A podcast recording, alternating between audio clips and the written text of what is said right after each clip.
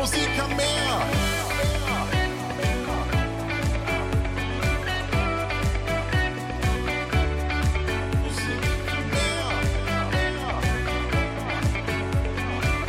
Musik kann mehr. Der Künstlertalk.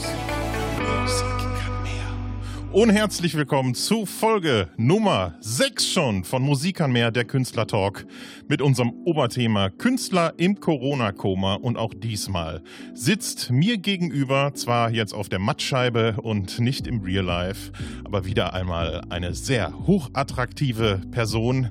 Sie strahlt aus dem Herzen, würde ich sagen, aus dem Musikerherzen.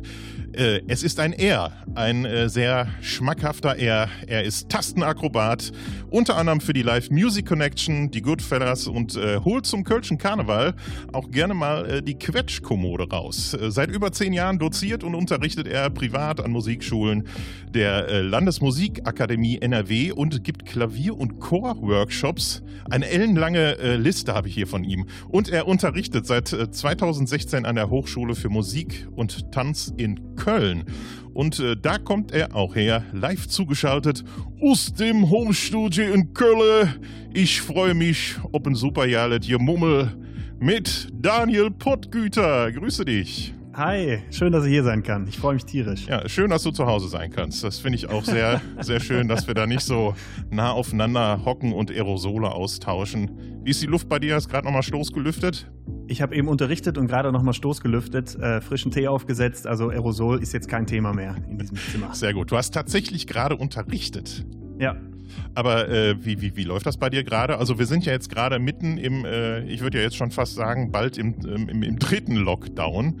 Äh, kriegst du noch Besuch oder äh, wie, wie äh, organisierst du das? Nein. Also seitdem der Lockdown wieder äh, voll zugange ist, kriege ich keinen Besuch mehr und besuche auch niemanden mehr. Ähm, einfach aus höchster Sicherheit heraus. Ich nehme das Virus total ernst, ähm, so, so ernst, wie wir es alle nehmen sollten. Und ähm, Unterricht ist äh, im Moment, wie für viele andere, auch die einzi äh, einz- einzige Einnahmequelle. Ähm, aber ich mache es nur noch online, per Zoom, dass ich die Leute quasi äh, unterrichte. Ja. Sag mal, wie sagt man in Köln eigentlich äh, frohes Neues? Ich habe gegoogelt, aber nichts gefunden. Wüsste ich jetzt auch nicht. Sagt Frohes man Neues. wahrscheinlich äh, gerade gerade überhaupt nicht so ohne Ausblick auf Karneval. Im Moment würde man sagen Alarv, weil es wäre, es wäre eigentlich Karnevalssession und es ist ja auch Karnevalssession ein bisschen anders. Äh, hier die Leute lassen sich viel schöne Dinge online einfallen. Ähm, Jackstream und sowas gibt es alles. Aber ansonsten einfach frohes neues Jahr, mein Lieber. auf bessere Zeiten, sag ich da nur. Ja, Ja. schön, dass das geklappt hat. Äh, Wir haben uns ja vor äh, einiger Zeit bei einem äh, sehr schönen Schiffsgig kennenlernen dürfen. Da habe ich dir noch so keyboardtechnisch noch ein paar Löcher in den Bauch gefragt und, Und ich habe dir totalen Quatsch erzählt. ja, habe ich gemerkt, als ich das Instrument gekauft habe. Ich war völlig überfordert. viele, wenn ein Klavier schon viele Knöpfe hat, dann ist eigentlich schon verkehrt. ja, genau. Hör mal, damit die Leute trotz meiner langen, ja fast schon Laudatio am Anfang dich äh, nochmal im Detail kennenlernen, kommt jetzt hier das erste Thema. Laufbahn. Daniel, erzähl doch mal, wie hat's bei dir angefangen mit dieser vermaledeiten Musik? Ich komme aus einem Musikerhaushalt. Ähm, mein Vater ist Mucker gewesen, meine Mama wollte Opernsängerin werden und da war es mir quasi in die Wiege gelegt, auch irgendwas mit Musik zu machen. Ähm, das hat am Anfang stressig angefangen, weil natürlich auf jedem Geburtstag von jedem Verwandten irgendwas dargeboten werden sollte. Da habe ich mich bis, äh, ja, als Kind habe ich mich da noch zu bereit erklärt, aber ähm, also bereit erklären lassen natürlich. Und je älter ich wurde, desto weniger wollte ich das. Und eigentlich wollte ich auch bis zur 12. Klasse zur Polizei gehen. Der äh, die Laufbahn war quasi vorgelegt. Ich wollte unbedingt äh, Uniform, Blaulicht auf dem Dach und dann eine Knarre am Halfter. ähm, Holster sagt man, glaube ich. Halfter ist, glaube ich, für Pferde. Ne? Ähm, und ich habe nebenbei immer hobbymäßig Musik gemacht. Angefangen mit Klavierunterricht. Äh, ganz klassisch natürlich vorher auch Blockflöte und Früherziehung. Wann, wann hast du da gestartet? Also jetzt nicht äh, mit Früherziehung, sondern äh, so, so mit dem ersten Instrument? Oder? Sechs Jahre war ich, als ich Klavier gelernt habe. Vorher war Blockflöte und der Gag ist, ich bin äh, schreiend aus der Früherziehung rausgelaufen. Das hat man mir übermittelt. Also es wäre wohl einmal gewesen und dann ganz direkt weg. Aber mit sechs habe ich dann Klavier angefangen zu lernen und äh, später kam dann noch Trompete dazu, um eben auch ein Orchesterinstrument zu haben. Also Band war irgendwie mit sieben noch nicht in meinem Kopf, aber zumindest Orchester und so. Und dann habe ich Blasmusik, schön Musikverein auf dem Land, wie man das kennt. Bei uns ist Schützenfest ein großes Thema. Ähm, und habe dann auch schon erst in der Jugendkapelle und dann später im Musikverein gespielt und äh, dann liefen so Klavier und äh, Trompete parallel und immer auch Kinder- und Jugendchor äh, bei uns an der Gemeinde. Also bei uns im Münsterland ist alles äh, römisch-katholisch, ähm, zumindest in dem Eckchen, wo ich herkomme. Und dementsprechend war Kirchenchor auch immer so eine Geschichte. Wo kommst du nachher? Aus dem ganz östlich, südöstlichsten Zipfel aus Wadersloh. Das ist ein schönes kleines Dorf, Wadersloh. kennt niemand. Ja, ist an der, also ich betone, wir sind nicht Ostwestfalen, wir sind noch Münsterland. Das ist auch, wenn du das googelst, auf der Karte guckst, das ist auf jeden Fall noch Münsterland. Ähm, kennt man, äh, wenn man, also in der Ecke, was kennt man da? Oelde, Beckum, im weitesten Sinne Münster vielleicht, aber es ist schon näher nach Dortmund als nach, nach Münster, deswegen fühle ich mich auch dem Ruhrpott sehr eng. Äh, wie, wie hat sich denn dann nach Köln verschlagen? Durchs Studium. Also ich bin, äh, habe ja eben erzählt, bis zu zwölf wollte ich eigentlich zur Polizei. Und äh, dann habe ich mir gedacht, nee, irgendwas Richtiges wäre doch gescheit. Machst du Musik? habe ich überlegt, lass die Knarre sein, ich, nehm, ich, ich kann andere Geschütze auffahren. Ja. Ähm, und dann habe ich mir überlegt, ich äh, studiere Musik. Und da habe ich geguckt, wo man das kann. Und dann habe ich als erstes Köln gefunden, fand das irgendwie interessant und habe gesehen, das ist die Musikhochschule und habe dabei noch gar nicht so geahnt, wie, wie man sich da eigentlich, wie krass man sich eigentlich vorbereiten muss. Und dann habe ich mir da innerhalb von drei Monaten alles in den Kopf geballert und dann hat es tatsächlich beim ersten Anlauf für Lehramt auch geklappt. Musik äh, auf Gymnasiallehramt. Wow. Das und jetzt rate ja mal, habe ich es beendet? Nein. Hast du nicht? Ich habe mein Lehramtsstudium nicht beendet. Ich habe äh, den, den, den Teil mit Musik drin, habe ich fertig gemacht, aber alles, was mit Pädagogik und so zu tun hatte, habe ich alles fahren lassen. Und jetzt tatsächlich überlege ich, wegen, während Corona nochmal aufzunehmen, das Studium ähm, vielleicht doch nochmal was anderes dazu zu machen. Aber ja, das ist der Grund, warum ich nach Köln gegangen bin. Also es hat dann funktioniert und äh, habe dann angefangen, Lehramt zu studieren in Köln. Wenn ich an meine äh, Gymnasialzeit zurückdenke und an, an meine ersten äh, zwei Musiklehrer, hätte ich auch gesagt, äh, fa falsche Wahl. Also die, die waren ziemlich äh, durchverbraucht und äh, auch sehr. Komisch, das sagen so viele, oder? Dass sie einen verbrauchten Musiklehrer hatten. Und äh, also der eine, ich hatte auch zwei, die waren super Menschen und super Typen.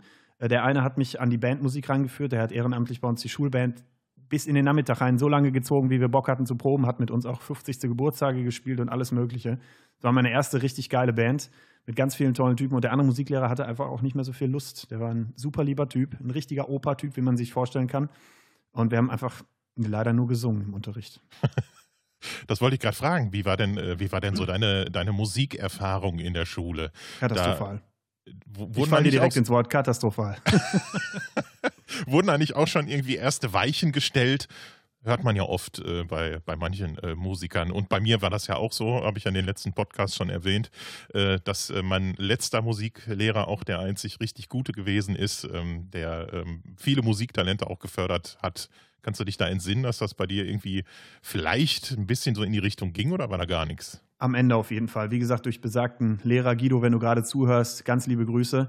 Ähm, durch, durch, durch das Projekt Musik äh, oder sagen wir Schulband, das war auf jeden Fall ausschlaggebend, dass ich gesagt habe, äh, ja, ich muss irgendwie was mit Musik machen. Das hat sich dann vor allen Dingen noch bis zum Abi dann so gezogen. Aber alles andere. Also Musikunterricht, Angebote an der Schule leider nicht. Ich sage auch nicht, welche Schule. Da kann man dann in Ruhe mal, kann ja jeder mal nachgucken. kann ja jeder mal googeln. Wie viele Gymnasien es da in Wadersloh gibt. ähm, nee, aber ansonsten, ähm, also musikalisch war es nicht prägend für mich. Ähm, und, und leider auch nicht so. Wie, wie, man sagt ja immer, man lernt nicht für die Schule, man lernt fürs Leben, aber ich habe fürs Leben gar nichts gelernt. nee, also ich bin da mit 19 runter und ich bin, glaube ich, erwachsen gefühlt so ab ja, die letzten vier Jahre bin ich so langsam er erwachsen geworden, aber nicht am Anfang. Die, wenn man die erste Steuererklärung macht und so. Ja, das ist vieles, was man in der Schule lernen sollte. Ne? Und da fällt man am Anfang ganz schön auf die Schnauze. Erstmal, dass man überhaupt eine machen muss und dann zweitens, wie man sie macht und was man vor allen Dingen, ach, als Musiker will ich gar nicht anfangen, was als Selbstständiger alles möglich ist mit der Steuererklärung.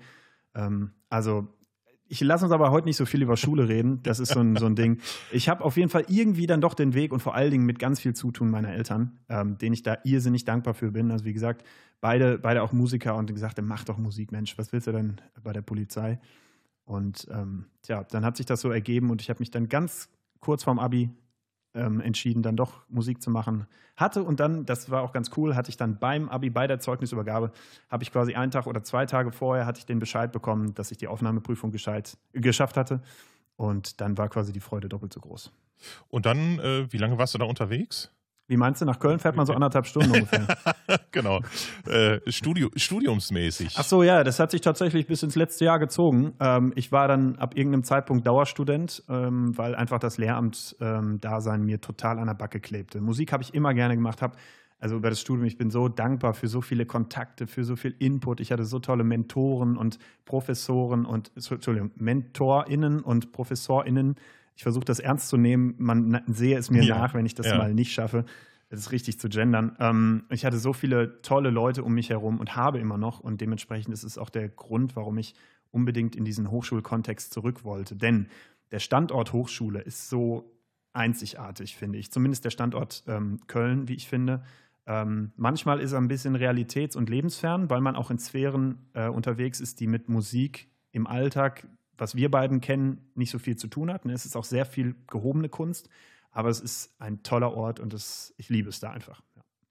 Ähm, dann hast du irgendwann gesagt, so, ähm, äh, mache ich jetzt nicht fertig. Ja, das habe ich schon viel früher gedacht und gesagt, aber ich bin dann eingeschrieben geblieben, auch für, für Ticket und so, ne? Also das, damit man das Semesterticket noch hatte. Ja. Nee, ich habe das eigentlich, ich habe zwei, ich wollte eigentlich gar nicht viel drüber reden, aber es geht nicht anders. Also ich habe zwei ähm, entscheidende Einschnitte in meinem Leben gehabt. 2013 ist meine Mama gestorben und vor zwei Jahren mein Papa.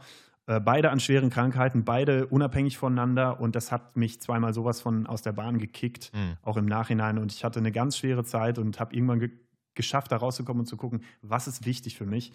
Und ähm, ganz oft habe ich einfach festgestellt, so Lehramt ist es eben nicht. Und mein Vater, der hat zum, bis zum Schluss immer gesagt, jetzt Junge, mach doch das Lehramt fertig.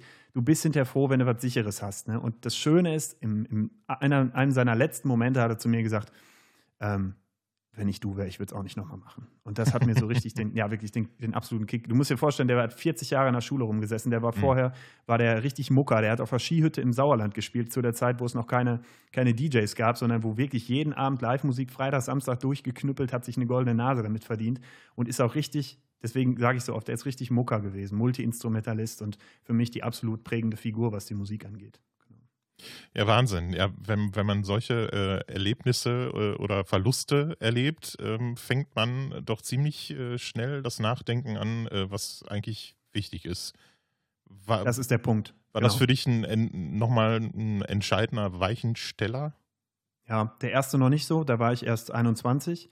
Ähm, da verarbeitet man das noch ganz anders. Aber der zweite war dann für mich lebensentscheidend tatsächlich. Also die Phase, die danach kam, nach dem Dezember 2017, äh, die war für mich, ähm, ja, die war, die war super krass für mich. Also mein ganzes Leben, ich hatte ein ultra krasses Jahr mit allen möglichen. Ähm, äh, das war also auch mit Lebenskrise, Trauerarbeit, alles kam zusammen. Mhm. Ich habe wirklich überlegt, was ist wichtig im Leben und was will ich eigentlich. Und ähm, auch wenn ich noch finde, dass ich relativ jung bin, ähm, glaube ich, dass ich innerhalb dieser wenigen Jahre super schnell erwachsen geworden bin und habe so blöd das klingt, ne, aber ich habe einfach festgestellt, also der Moment und der Punkt, der Zeitpunkt, in dem man lebt, ist einfach so wichtig, dass man den gestalten darf, dass man demütig ist, dass man hier ist und dass man eben versucht, das Beste draus zu machen.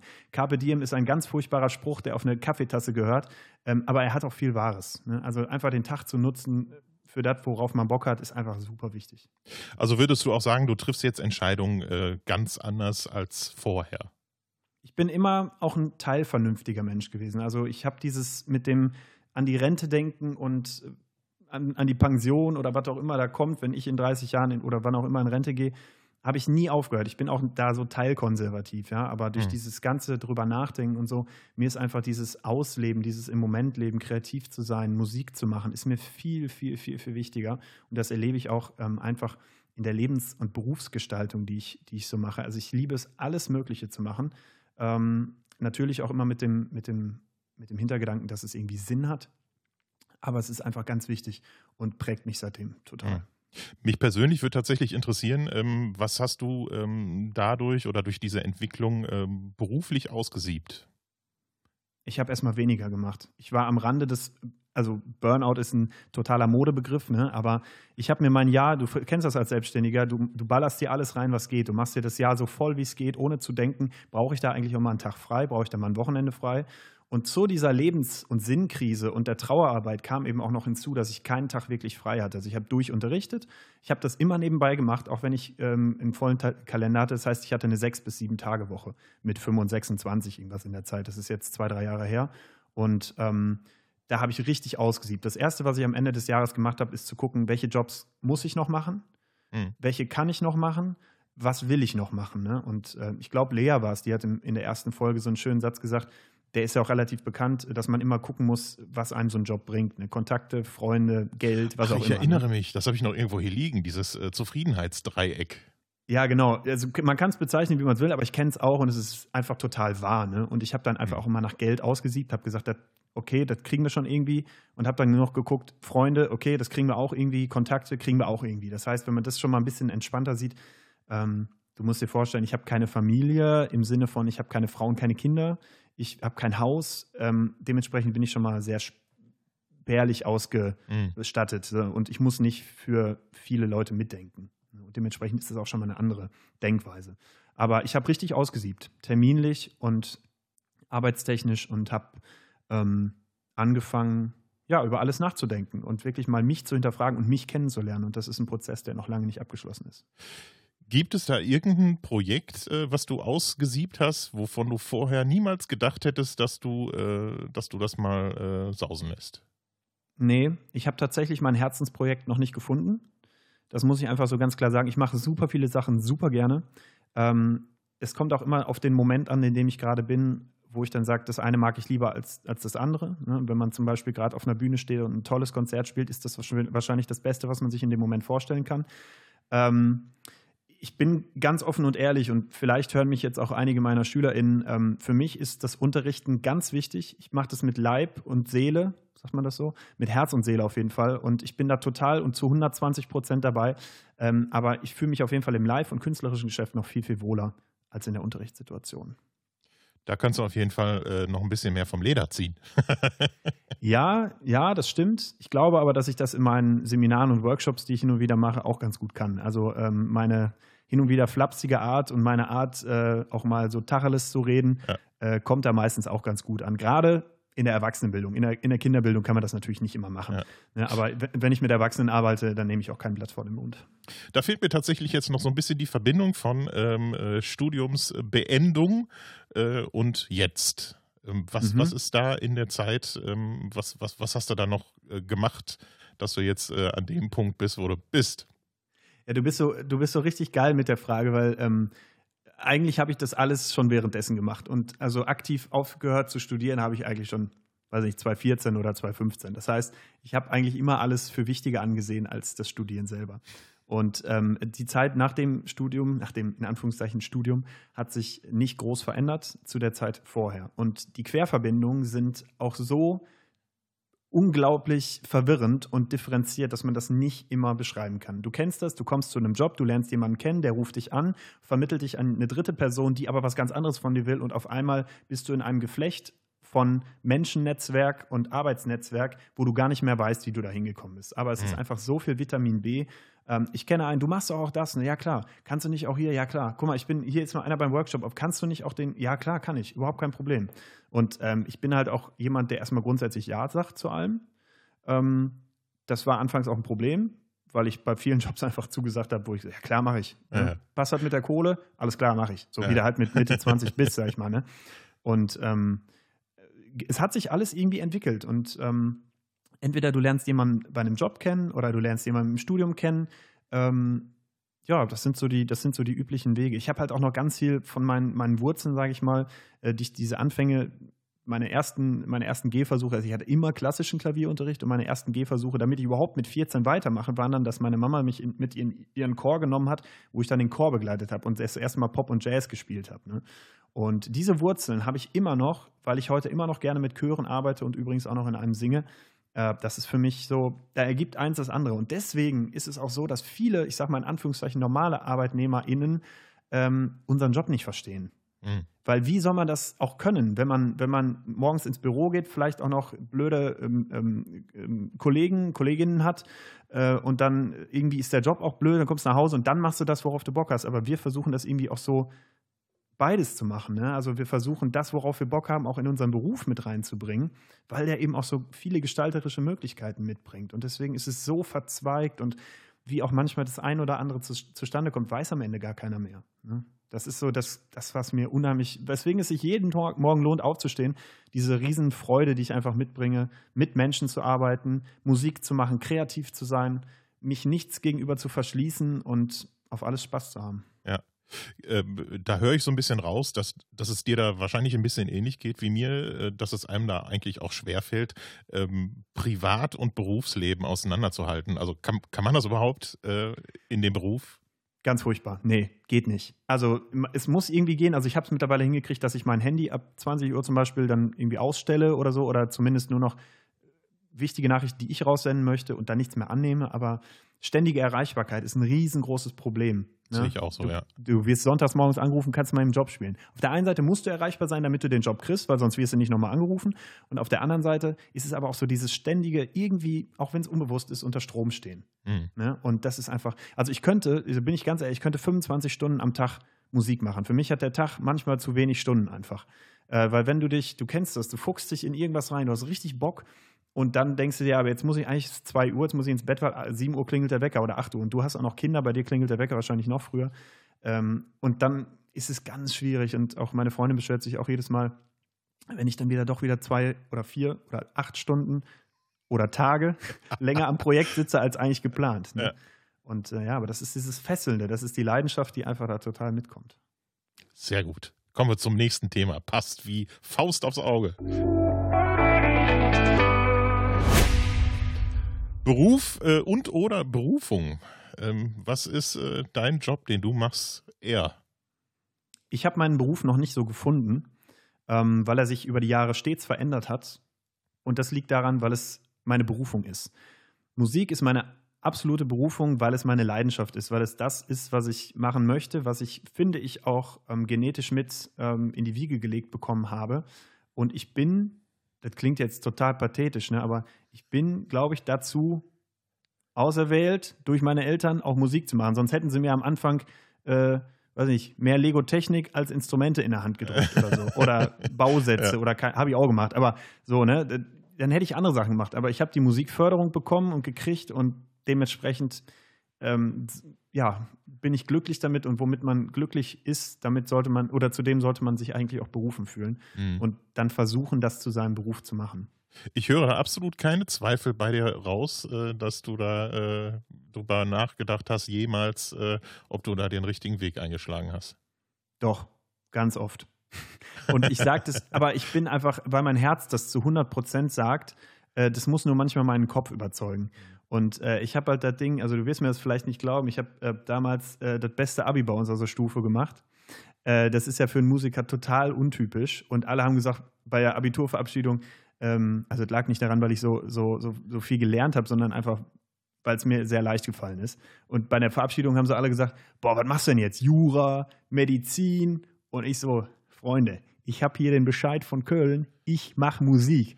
Also ja, aber das machst du ja auch ganz gerne, ne? Also äh, ja, aber was ist denn mit dem richtigen Beruf? Du kannst doch Schweinegeld verdienen. Und ähm, tja, so hat das alles angefangen, dass ich dann gesagt habe, nee, mein Herz sagt was anderes und das ist bis heute so. Ähm, und da, da, sollte man sich dann auch einfach mal leiten lassen. Von bevor man 40 Jahre, und da bin ich wieder bei meinem Vater, bevor man 40 Jahre einfach in die Schule geht, äh, seine Kunst total verliert, nur weil man immer dachte, ja, aber die Pension, ne, ich glaube 70 Prozent, ist schon fett vom Bruttoeinkommen. Mhm. Das ist schon geil. Aber irgendwie kriegt man das auch anders hin. Und die Zeiten ändern sich sowieso. Ich meine, wir sind im Moment in einer ganz, ganz schwierigen Zeit. Und wenn die nicht zeigt, dass nichts in Stein gemeißelt ist, ne, was sonst? Und dementsprechend, ähm, ich, ich sage das von, mit voller Überzeugung, Musik ist mein Ding und ich werde das ein Leben lang machen. Wow. Das, das ging mir, äh, das geht mir bis heute nicht so. Da bin ich sehr, sehr ähm, schwankhaft. Darf äh, ich auch mal eine Frage stellen? Was, was, könntest du dir, ja. was könntest du dir denn noch vorstellen? Also ich habe dich ja, wir hatten bei diesem einen Schiffsgig, ne, an den ich immer gerne zurückdenke, weil ich das die Riesenehre hatte, mit dem Mucke-Club All Stars zusammen zu spielen. Und ich habe noch nie so eine, also so, wir haben äh, ne, noch nicht drüber gesprochen, aber ich mache das Thema mal auf, so Live-Momente und geile Leute, geile Kolleginnen und Kollegen. Das war einfach eine super Truppe, ne? Und deswegen, ähm, wenn ich dich da erlebt habe auf der Bühne, auch äh, also, was willst du noch anderes machen? Also außer vielleicht äh, zweiter Jochen Schweizer oder Jürgen Höller oder so zu werden. Aber also, du, das ist doch auch deine Berufung, oder nicht? Ja, ja, ja, auch so ein bisschen das Gequatsche ja auch, ne? Äh, alles, alles, alles, was mit dem Mund ist, kann ich gut. Mhm. Also essen, reden, ein bisschen singen, Finger auf die Tasten geht auch noch. Ja, absolut. Ja, aber man, man, äh, also ich äh, bin immer auch so ganz furchtbar multi-interessiert. Also mich, mich zieht es immer von einem, äh, von, auch von einem Projekt zum nächsten und irgendwie, wenn ich was eine Zeit lang gemacht habe, fängt es an langweilig zu werden. Kennst, äh, kennst, ja. kennst du das? Ja, da brauch, brauchst ich, du auch mal neuen Input, äh, dass Ach, du irgendwann ja. sagst, boah, boah das habe ich noch nicht gemacht, das habe ich noch nicht gemacht. Ja, und es, ähm, ich habe mir, ich habe dir eben erzählt, ich habe mir einen Zettel gemacht, weil ich mir drei wichtige Sachen aufgeschrieben habe. Und zwar einmal, dass Marcel letztes Mal gesagt hat, das Problem des Allrounders. Und wenn du eben so viel machst, ne, das ist Segen und Fluch gleichzeitig. Ich, also, ich, mir geht das so sehr, du hast mir gerade total aus dem Herzen gesprochen, weil auf der einen Seite möchte ich dies machen, möchte ich das machen. Ich habe die Liste, dafür habe ich zum Beispiel die Corona-Zeit auch genutzt. Äh, Ich habe mal eine Liste gemacht äh, von Sachen, die ich mir, ich mache mal Memo-Funktion auf dem Handy und dann trage ich mir alles ein, was ich noch vorhabe. Und ich habe das mal gefiltert und die Liste erstellt. Und du kannst dir nicht vorstellen, die Ideenliste ist so lang. Ich will ein Klavierbuch schreiben, ich will komponieren, ich will arrangieren, ich will hier ein Album aufnehmen, da noch was machen, mit dem und der noch was machen ähm, und habe ganz viel kreative Ideen. Ich schreibe auch, also Texte, ich dichte auch. Ich habe einen Gedichtzyklus vertont. Ich will noch eine, eine Messe zu Ende schreiben, die ich angefangen habe. Ich fange so viel an und beende so wenig. Und wenn meine Ah. Schwester jetzt hier wäre, die würde Ein sagen, Seelenverwandter. meine Schwester wird mir jetzt zu diesem Satz das erste Mal auf die Schulter klopfen und sagt, endlich hat er das begriffen. Äh, es ist aber wirklich so, ich fange manchmal zu viel an und höre einfach zu wenig auf. Und das ist so das, womit ich angefangen habe, mich mal so ein bisschen darauf zu besinnen, dass ich jetzt auch mal Dinge beende. Und das könnte vielleicht ja auch doch noch das Studium sein. Aber ich sage das ganz leise. Ja, ja, ja, ja. Kann ich auch rausschneiden, wenn er das hinterher lieber Auf ist. keinen Fall, hier wird nichts geschnitten. Ohne Netz und Ja, doppelten Es reicht mir, wenn ich jetzt hier schon, äh, wir sehen uns ja jetzt hier äh, über den Bildschirm, äh, rundherum liegen auch lauter angefangene Ordner hier bei mir Ja. um, um dein Bild, ähm, wo ich denke, ja, das wolltest du auch noch irgendwie fertig machen. Also mir fehlt da irgendwie die Gabe dazwischen, wichtig und unwichtig zu unterscheiden. Ich habe tausende ähm, äh, Selbstmanagement-Bücher mal durchgearbeitet und äh, ach, was nicht alles hier, äh, äh, Pareto-Prinzip und äh, ach, da gibt es ja hier tausend, tausend Sachen, um Ordnung zu halten, um äh, sich irgendwie eine vernünftige To-Do-Liste aufzubauen. Kann ich nicht. Wenn es schon losgeht, ich soll nach A, B und C kategorisieren. Äh, wicht, dringend und wichtig, wichtig und dringend. Irgendwie, keine Ahnung, für mich ist immer alles dringend und wichtig. Aber Hast das du einen Genie- Tipp für mich vielleicht? Ja, das Genie beherrscht das Chaos, sag ich mal so. Ne? Also es, es, du musst einfach nur wissen, wo es liegt und, und äh, dann ist das mit, dem, mit der Struktur schon ganz gut. Aber äh, ich habe einen Tipp für dich, äh, insofern, dass man, ähm, das habe ich von einem Kollegen gehört, aber das ist auch total wahr, dass man Dinge, die äh, erstens die fünf Minuten nicht überschreiten, dass man die sofort macht. Das ist ganz wichtig. Das heißt, wenn es einem E-Mail, also auf jeden Fall keine ellenlange To-Do-Liste mit E-Mail an den schreiben, E-Mail an den schreiben und dem noch anrufen und so, sondern machen. Einfach Sachen machen. Äh, Und dann muss man wirklich einfach sich drei große Schubladen aufmachen und sagen, das ist wesentlich, das kann warten und das ist dann, wenn es Zeit dafür ist, weil es nur aus Spaß ist oder wie auch immer. Ja, das ist halt ja. Also ich habe ich hab oft irgendwie das Gefühl, so, boah, äh, das, das muss ich auch, ich muss immer irgendwie alles gleichzeitig machen, weil ich das Gefühl habe, ich habe in meinem Leben überhaupt nicht genug Zeit dafür. Ja, ich sage auch mal, der Tag könnte bei mir viel, viel mehr Zeit haben, einfach, aber es ist dann doch die eigene. Also eigene ich könnte Aufgabe. inzwischen mehr Akku haben. Aber du Daran- bist ja auch noch ein junger Hüpfer, wenn ich Richtig, das mal so richtig, sagen ja. darf. Ich, also das, oder du hast einen Filter auf dem Kamerabild, aber das Die Gelenke auch alles. knirschen. Nee, ist Fett unterspritzt. Die Leute Aber, sollen, ähm, sollen den Wohlstand, Wohlstand sehen, meinst du? natürlich, natürlich. Hör mal, ähm, äh, du hast äh, mir natürlich auch, äh, wie alle anderen im Vorfeld, äh, ein bisschen Musik äh, zugeschickt. Oh ja. Und äh, wir nutzen ja immer die Unterbrechung, mal kurz aufs Klo zu gehen oder uns anderen Gesprächsthemen zu widmen. Ähm, deswegen wollen wir mal in eine Nummer reinhören, die hast du mir gerade noch spontan rübergeschickt. Äh, erzähl doch mal kurz, was hat es damit aus sich? Mache ich gern. Und zwar ähm, habe ich so ein bisschen überlegt, es bringen ja alle immer Musik mit und es machen ja auch alle ganz viel Musik und es spielen ja auch alle bei, bei allen möglichen Sachen immer mit. Und ich habe äh, gestern noch mit meinem Mitbewohner zusammengesessen und habe überlegt, was ist eigentlich, also äh, ein ähnlicher Punkt wie über das, was wir reden, was ist eigentlich das Geile an unserem Job? Und äh, wir haben festgestellt, wir hatten mega coole Konzerte zusammen, wo wir keine Mark für gekriegt haben, wo wir aber Emotionen hatten, die für eine Woche reichten, wo wir danach in, in Loch gefallen sind, weil es einfach, ja, du hast, du hast eine Situation, ähm, 800 Zuschauer, Standing Ovations, minutenlanger Applaus. Äh, dir geht das Herz auf, du kommst danach überhaupt nicht klar. Das Erste, was du denkst, wenn du in eine frische Luft kommst, denkst, boah, jetzt ein Bier. Und dann bin ich sowas von glücklich. Und dann trinkst du auch fünf oder zehn. Und dann äh, ist dein Herz so groß, das hält der Körper nicht mehr aus. Und genauso gut ist dann möglicherweise auch das Gefühl danach. Aber das kann dir dann kein Geld geben. Also ich habe wirklich überlegt, an welchen Job erinnere ich mich, wo ich richtig viel Kohle verdient habe, der auch richtig geil war?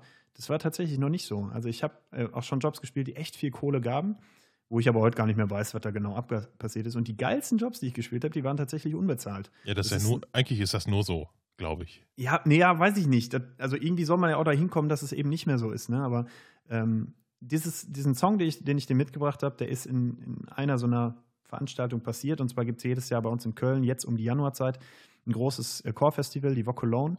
Ähm, und äh, das wird bei uns an der Hochschule ausgerichtet. Wir haben auch immer Stars von außerhalb dabei, ähm, meistens aus der Chor- und Vokalszene. Und ähm, 2020 war Kirk Smith, ein äh, Gospelsänger aus Chicago, beziehungsweise jetzt aus Berlin, war bei uns. Und der Track, den, den wir mit der Band und ihm zusammen gemacht haben, heißt Love's Divine von Seal. Und ähm, das war so ein Moment, wo einfach im Moment der Aufnahme, vorher total Chaos, er ist so ein, der Kirk ist so ein total chaotischer Typ, die Proben waren alle friggelig und aber dann im Moment, wo, die, wo das Licht ausging, der Scheinwerfer kam und sowas dann gespielt wird, ne? also das macht einfach irrsinnig Bock und äh, am besten hören wir erstmal und danach vielleicht erzähle ich noch das eine oder andere. Genau. Love's Divine, gesungen von Kirk Smith und an der Tasten Daniel Pottgüter. Then the rainstorm came over me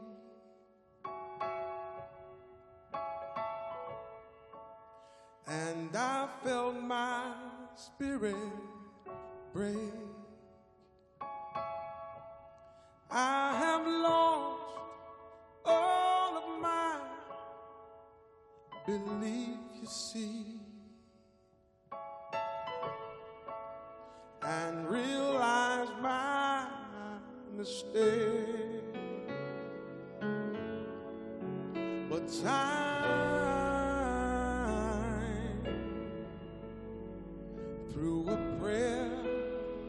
to me. And all around me became still. Cause I need love, love's divine. Please forgive me now, I see that I've been blind. Give me love, love is what I need to help me know my name. Well, well, come on. Through the rain, storm came. Come on, everybody. Sanctuary. That's it right there. Ah.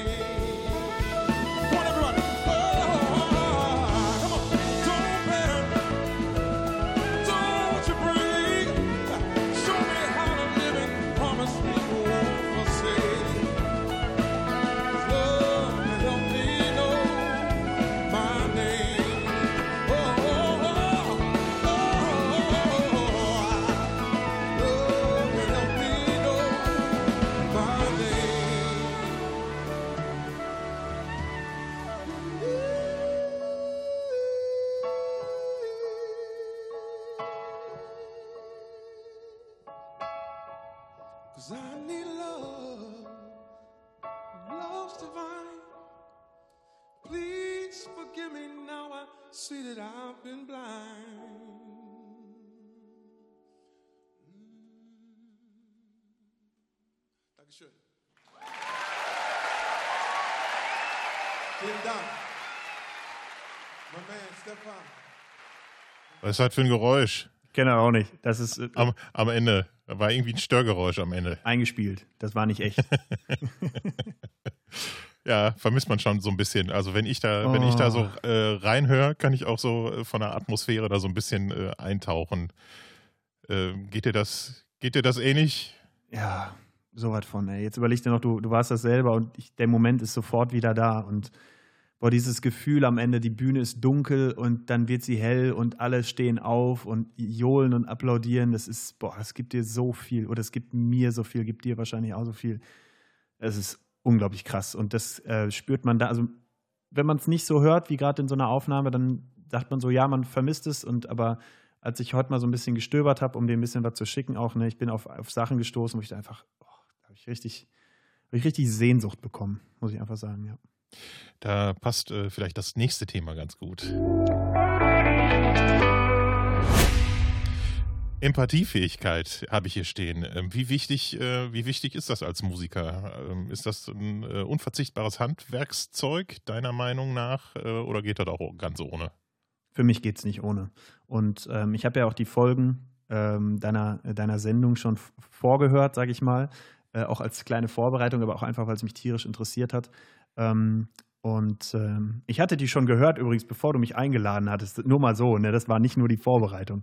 Ähm, und ähm, der, Tenor war, glaube ich, von allen, Empathiefähigkeit ist das Aller, Allerwichtigste auf der Bühne und das finde ich auch. Also mir macht es auch viel, viel mehr Bock, mit guten Kollegen und Kolleginnen ähm, zusammenzuspielen, mit denen man hinterher ein Bierchen zusammen trinkt und sagt, mein Gott, war das eine geile Show und mein Gott, waren die in der ersten Reihe wieder Assi und keine Ahnung was. Also bezieht sich jetzt vor allen Dingen auf das, auf die, auf das Cover-Zeug, ne? aber auch bei anderen Konzerten einfach, wenn man diesen Spirit mitnimmt und ähm, ich habe erzählt, deswegen habe ich das ausgewählt, das ist eine, ist eine Vokal- und Chorgeschichte. Ich bin auch seit, seit Kindheit eben choraffin und singe auch in einem und ähm, da maximiert sich dieses eine Gefühl nochmal auf 50-fache Wirkung und 50 Leute haben dieses Gefühl und dieser Übersprung ist einfach Wahnsinn. Ne?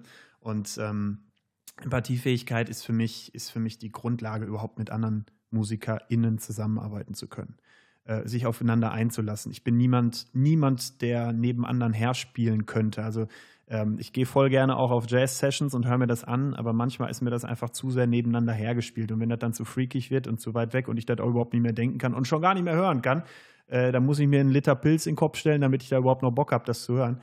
Ähm, dann geht mir das zu weit. Und dann ist mir das viel lieber, man ist in so einer Gruppe, in einer Band, wie auch immer zusammen und ähm, ja, Empathiefähigkeit für die Kolleginnen ähm, und Kollegen, aber eben auch für die Situation ist ganz wichtig. Ne? Das ist dann vor allen Dingen, wenn man, keine Ahnung, moderiert oder Ansagen machen muss, da kennst du dich aber besser mit aus. Ich stehe mal nur in der zweiten Reihe und bin da auch sehr froh drüber, ähm, als, als Keyboarder und Pianist. Aber das ist genauso wichtig. Ne? Überhaupt Mitgefühl, fühlen, ähm, das glaube ich bestimmt neben dem ganzen kapitalistischen Scheiß, bestimmt das auf jeden Fall das äh, Gesamtgeschehen total. Ja, und da, das könnte man jetzt eins zu eins einfach äh, übertragen äh, auf, äh, auf alles. Auf, äh, auf alles, was gerade Ja, so abgeht, ne?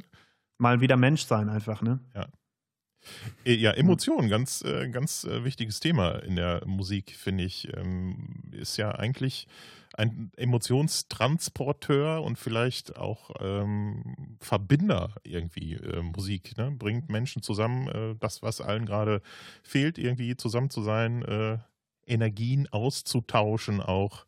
Ähm, mal äh, ein Hochgefühl zu erleben, äh, wie du äh, bei dieser Show. Und ich habe auch äh, gerade äh, äh, am Anfang, äh, als die ersten Takte liefen, äh, habe ich dir das angesehen, dass du da äh, voll eingetaucht bist auch irgendwie. Das äh, fand ich schön zu sehen.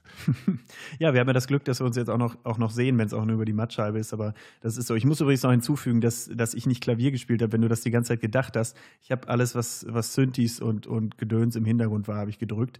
Äh, das Klavier war tatsächlich mein, mein wunderbarer erst Professor, Lehrer, Mentor und jetzt Kollege und Freund Stefan Görg von der ähm, Hochschule hier in Köln. Und wir haben zusammen ähm, an den Tasten gesessen quasi und haben das zusammengestaltet. Was übrigens auch nochmal zu dem Punkt Empathie und Zusammengehörigkeitsgefühl, Feeling und so, das ist äh, unbeschreiblich. Ja. ja. das ist das, äh, was man als Musiker wahrscheinlich selber wahrnehmen kann, äh, was das Publikum am Ende wahrscheinlich gar nicht genau ähm, beschreiben kann, äh, was es genau war, sondern einfach Das nur, ist der boah. Zaubermoment, wo alle am Ende sagen, das war einfach geil. Ich kann nicht sagen, warum. Ja. Ne? Also manchmal versucht man zu sagen, ja, ihr, ihr habt echt, man hat euch ange man hat euch die Freude angesehen. So das, das kann man in Worte fassen, wenn jemand ein Gesicht macht. Aber das Gefühl, was entsteht, wenn Musik auf Publikum trifft, das ist nicht beschreibbar. Und das ist übrigens auch, ähm, und das passt ja auch zum Thema, überhaupt mit keinem Stream der Welt transportierbar. Ich habe letztens einen schönen Satz gehört, ähm, äh, Stream ist wie alkoholfreies Bier. Also es ist, es, es, ist Ja. zwar sprit, es ist zwar spritzig, aber es gibt keinen Rausch. Und ohne jetzt ähm, Alkohol zu verherrlichen, der Rausch ist das, was auch die Musik ausmacht. Dieses übernatürliche, surreale Gefühl, was man nicht erklären kann. Und deswegen ist auch Musik stärker als tausend Worte. Warum umsonst wird, wird Musik äh, in Filmen benutzt, wird für alle möglichen Sachen funktionalisiert, instrumentalisiert. Ähm, Musik ist so stark und spricht so sehr die Emotionen an. Es gibt keinen Moment, wo Musik nicht passt. Also wo Hm. Musik, äh, Musik kann überall was bewirken. Und ähm, deswegen ist es so eine, so eine, so eine, ja, so eine, so eine, ich komme ganz ins Schwelgen hier. Also es ist einfach so eine unglaublich übernatürliche Kraft, die es auslöst, weswegen man es auch nicht in Worte fassen kann. Weswegen auch ich gerade um Worte ringen muss. Äh, woran meinst du das? Äh, Liegt das, dass man das nicht übers Internet übertragen kann? Also in Form eines Streams? Mm, Das ist eine gute Frage. Ähm, das ist das, was ich mit äh, SchülerInnen oft bespreche im Unterricht. Ähm, schön, dass du die Töne alle richtig spielst. Gut, dass du auf die richtigen Knöpfe drückst. Aber jetzt wollen wir mal gucken, wie wir Musik in den Kasten bringen.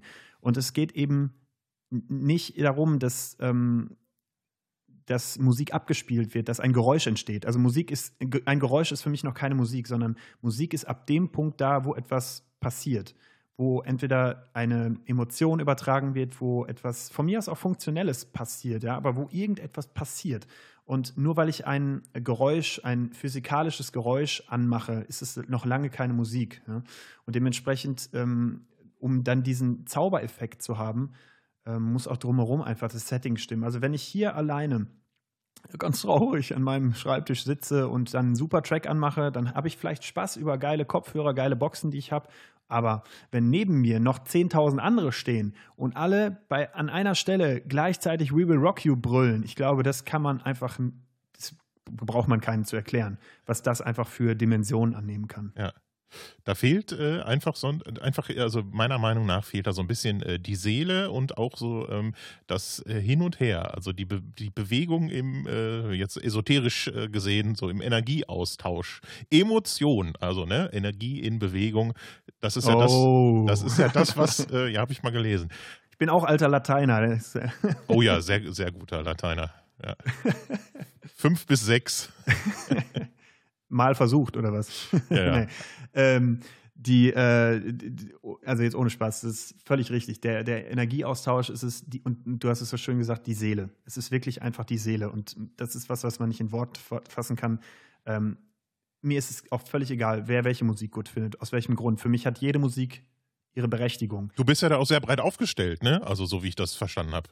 ich mache alles und ich bin für alles offen. Also ich, ich sag mal so, mein, mein, mein, mein größtes, ähm, mein größter Fluch und mein größter Segen gleichzeitig ist, glaube ich, dass ich im Niveau total flexibel bin. Also ich kann auf den, ich kann auf den Ballermann fahren und da Spaß haben. Jetzt nicht mehr wahrscheinlich, weil alles zu ist, aber ähm, und ich kann gleichzeitig auch zu Queen und mit ihr Abendessen und die hat das, hat der, der das Gefühl, Mensch, der ist aber, ist aber netten. So, wie, oder wie die Queen das sagen würde, that is a nice guy. genau. Nee, aber Quatsch, um das zu sagen, also ich, ich, ich bin da niveauflexibel und das ist sowohl Fluch als auch Segen, weil ich oft auch anecke damit. Also ich bin, bewege mich, wenn du, und das kennst du, wenn du dich in Künstlerkreisen, in KünstlerInnenkreisen bewegst, dann ist es ganz oft so, dass du mit äh, einer Plattenart oder einem, ja, niveauflexiblen Verständnis von Musik auch äh, total aneckst. Ne? Also meine, meine größten Aneckmomente sind auch immer dann, wie, wenn ein Kollege oder eine Kollegin zu mir sagt, wie, das kennst du nicht, das muss man doch kennen. Ich sage, wa was, was muss man kennen und warum muss man das kennen? Ja. Ich, ich zähle dir jetzt aus dem Stand 20 Sachen auf, die du nicht kennst und dann sag mal, warum ich die kenne und du nicht. Ja?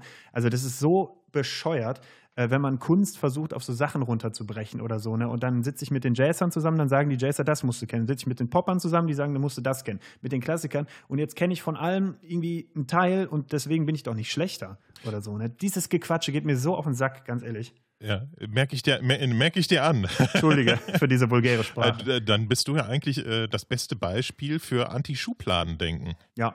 Und deswegen sagen auch viele, wäre ich gut in der Schule, aufgehoben, weil ich eben ähm, für alles Leidenschaft verbreiten könnte.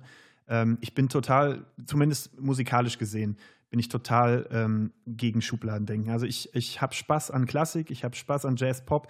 Ich kann sogar Schlager was abgewinnen und mache Crossover. Also es ist sogar das, was ich studiert habe. Ich habe Liedbegleitung, Improvisation und Partitur studiert, Partiturspiel studiert. Das ist quasi der Inbegriff von Crossover. Ja, du versuchst jeden Musikstil, den es irgendwie gibt, aufs Klavier zu bringen. Und so arbeite ich eben auch mit meinen Leuten, ähm, dass es eben überhaupt nicht darauf ankommt. Ähm, in den 70er, 80er Jahren, wo mein Vater studiert hat und dann, und dann Lehrer wurde, da kam es darauf an, ob du einen Beethoven perfekt auf die Platte spielst. Ja? Hat, was ist denn das für ein, für ne? was ist denn das für ein antiquiertes Denken? Heute geht es um ganz andere Dinge, gerade auch im Bere- Bereich Schule. Ne? Schulpraktisches Klavierspielen heißt das anderswo.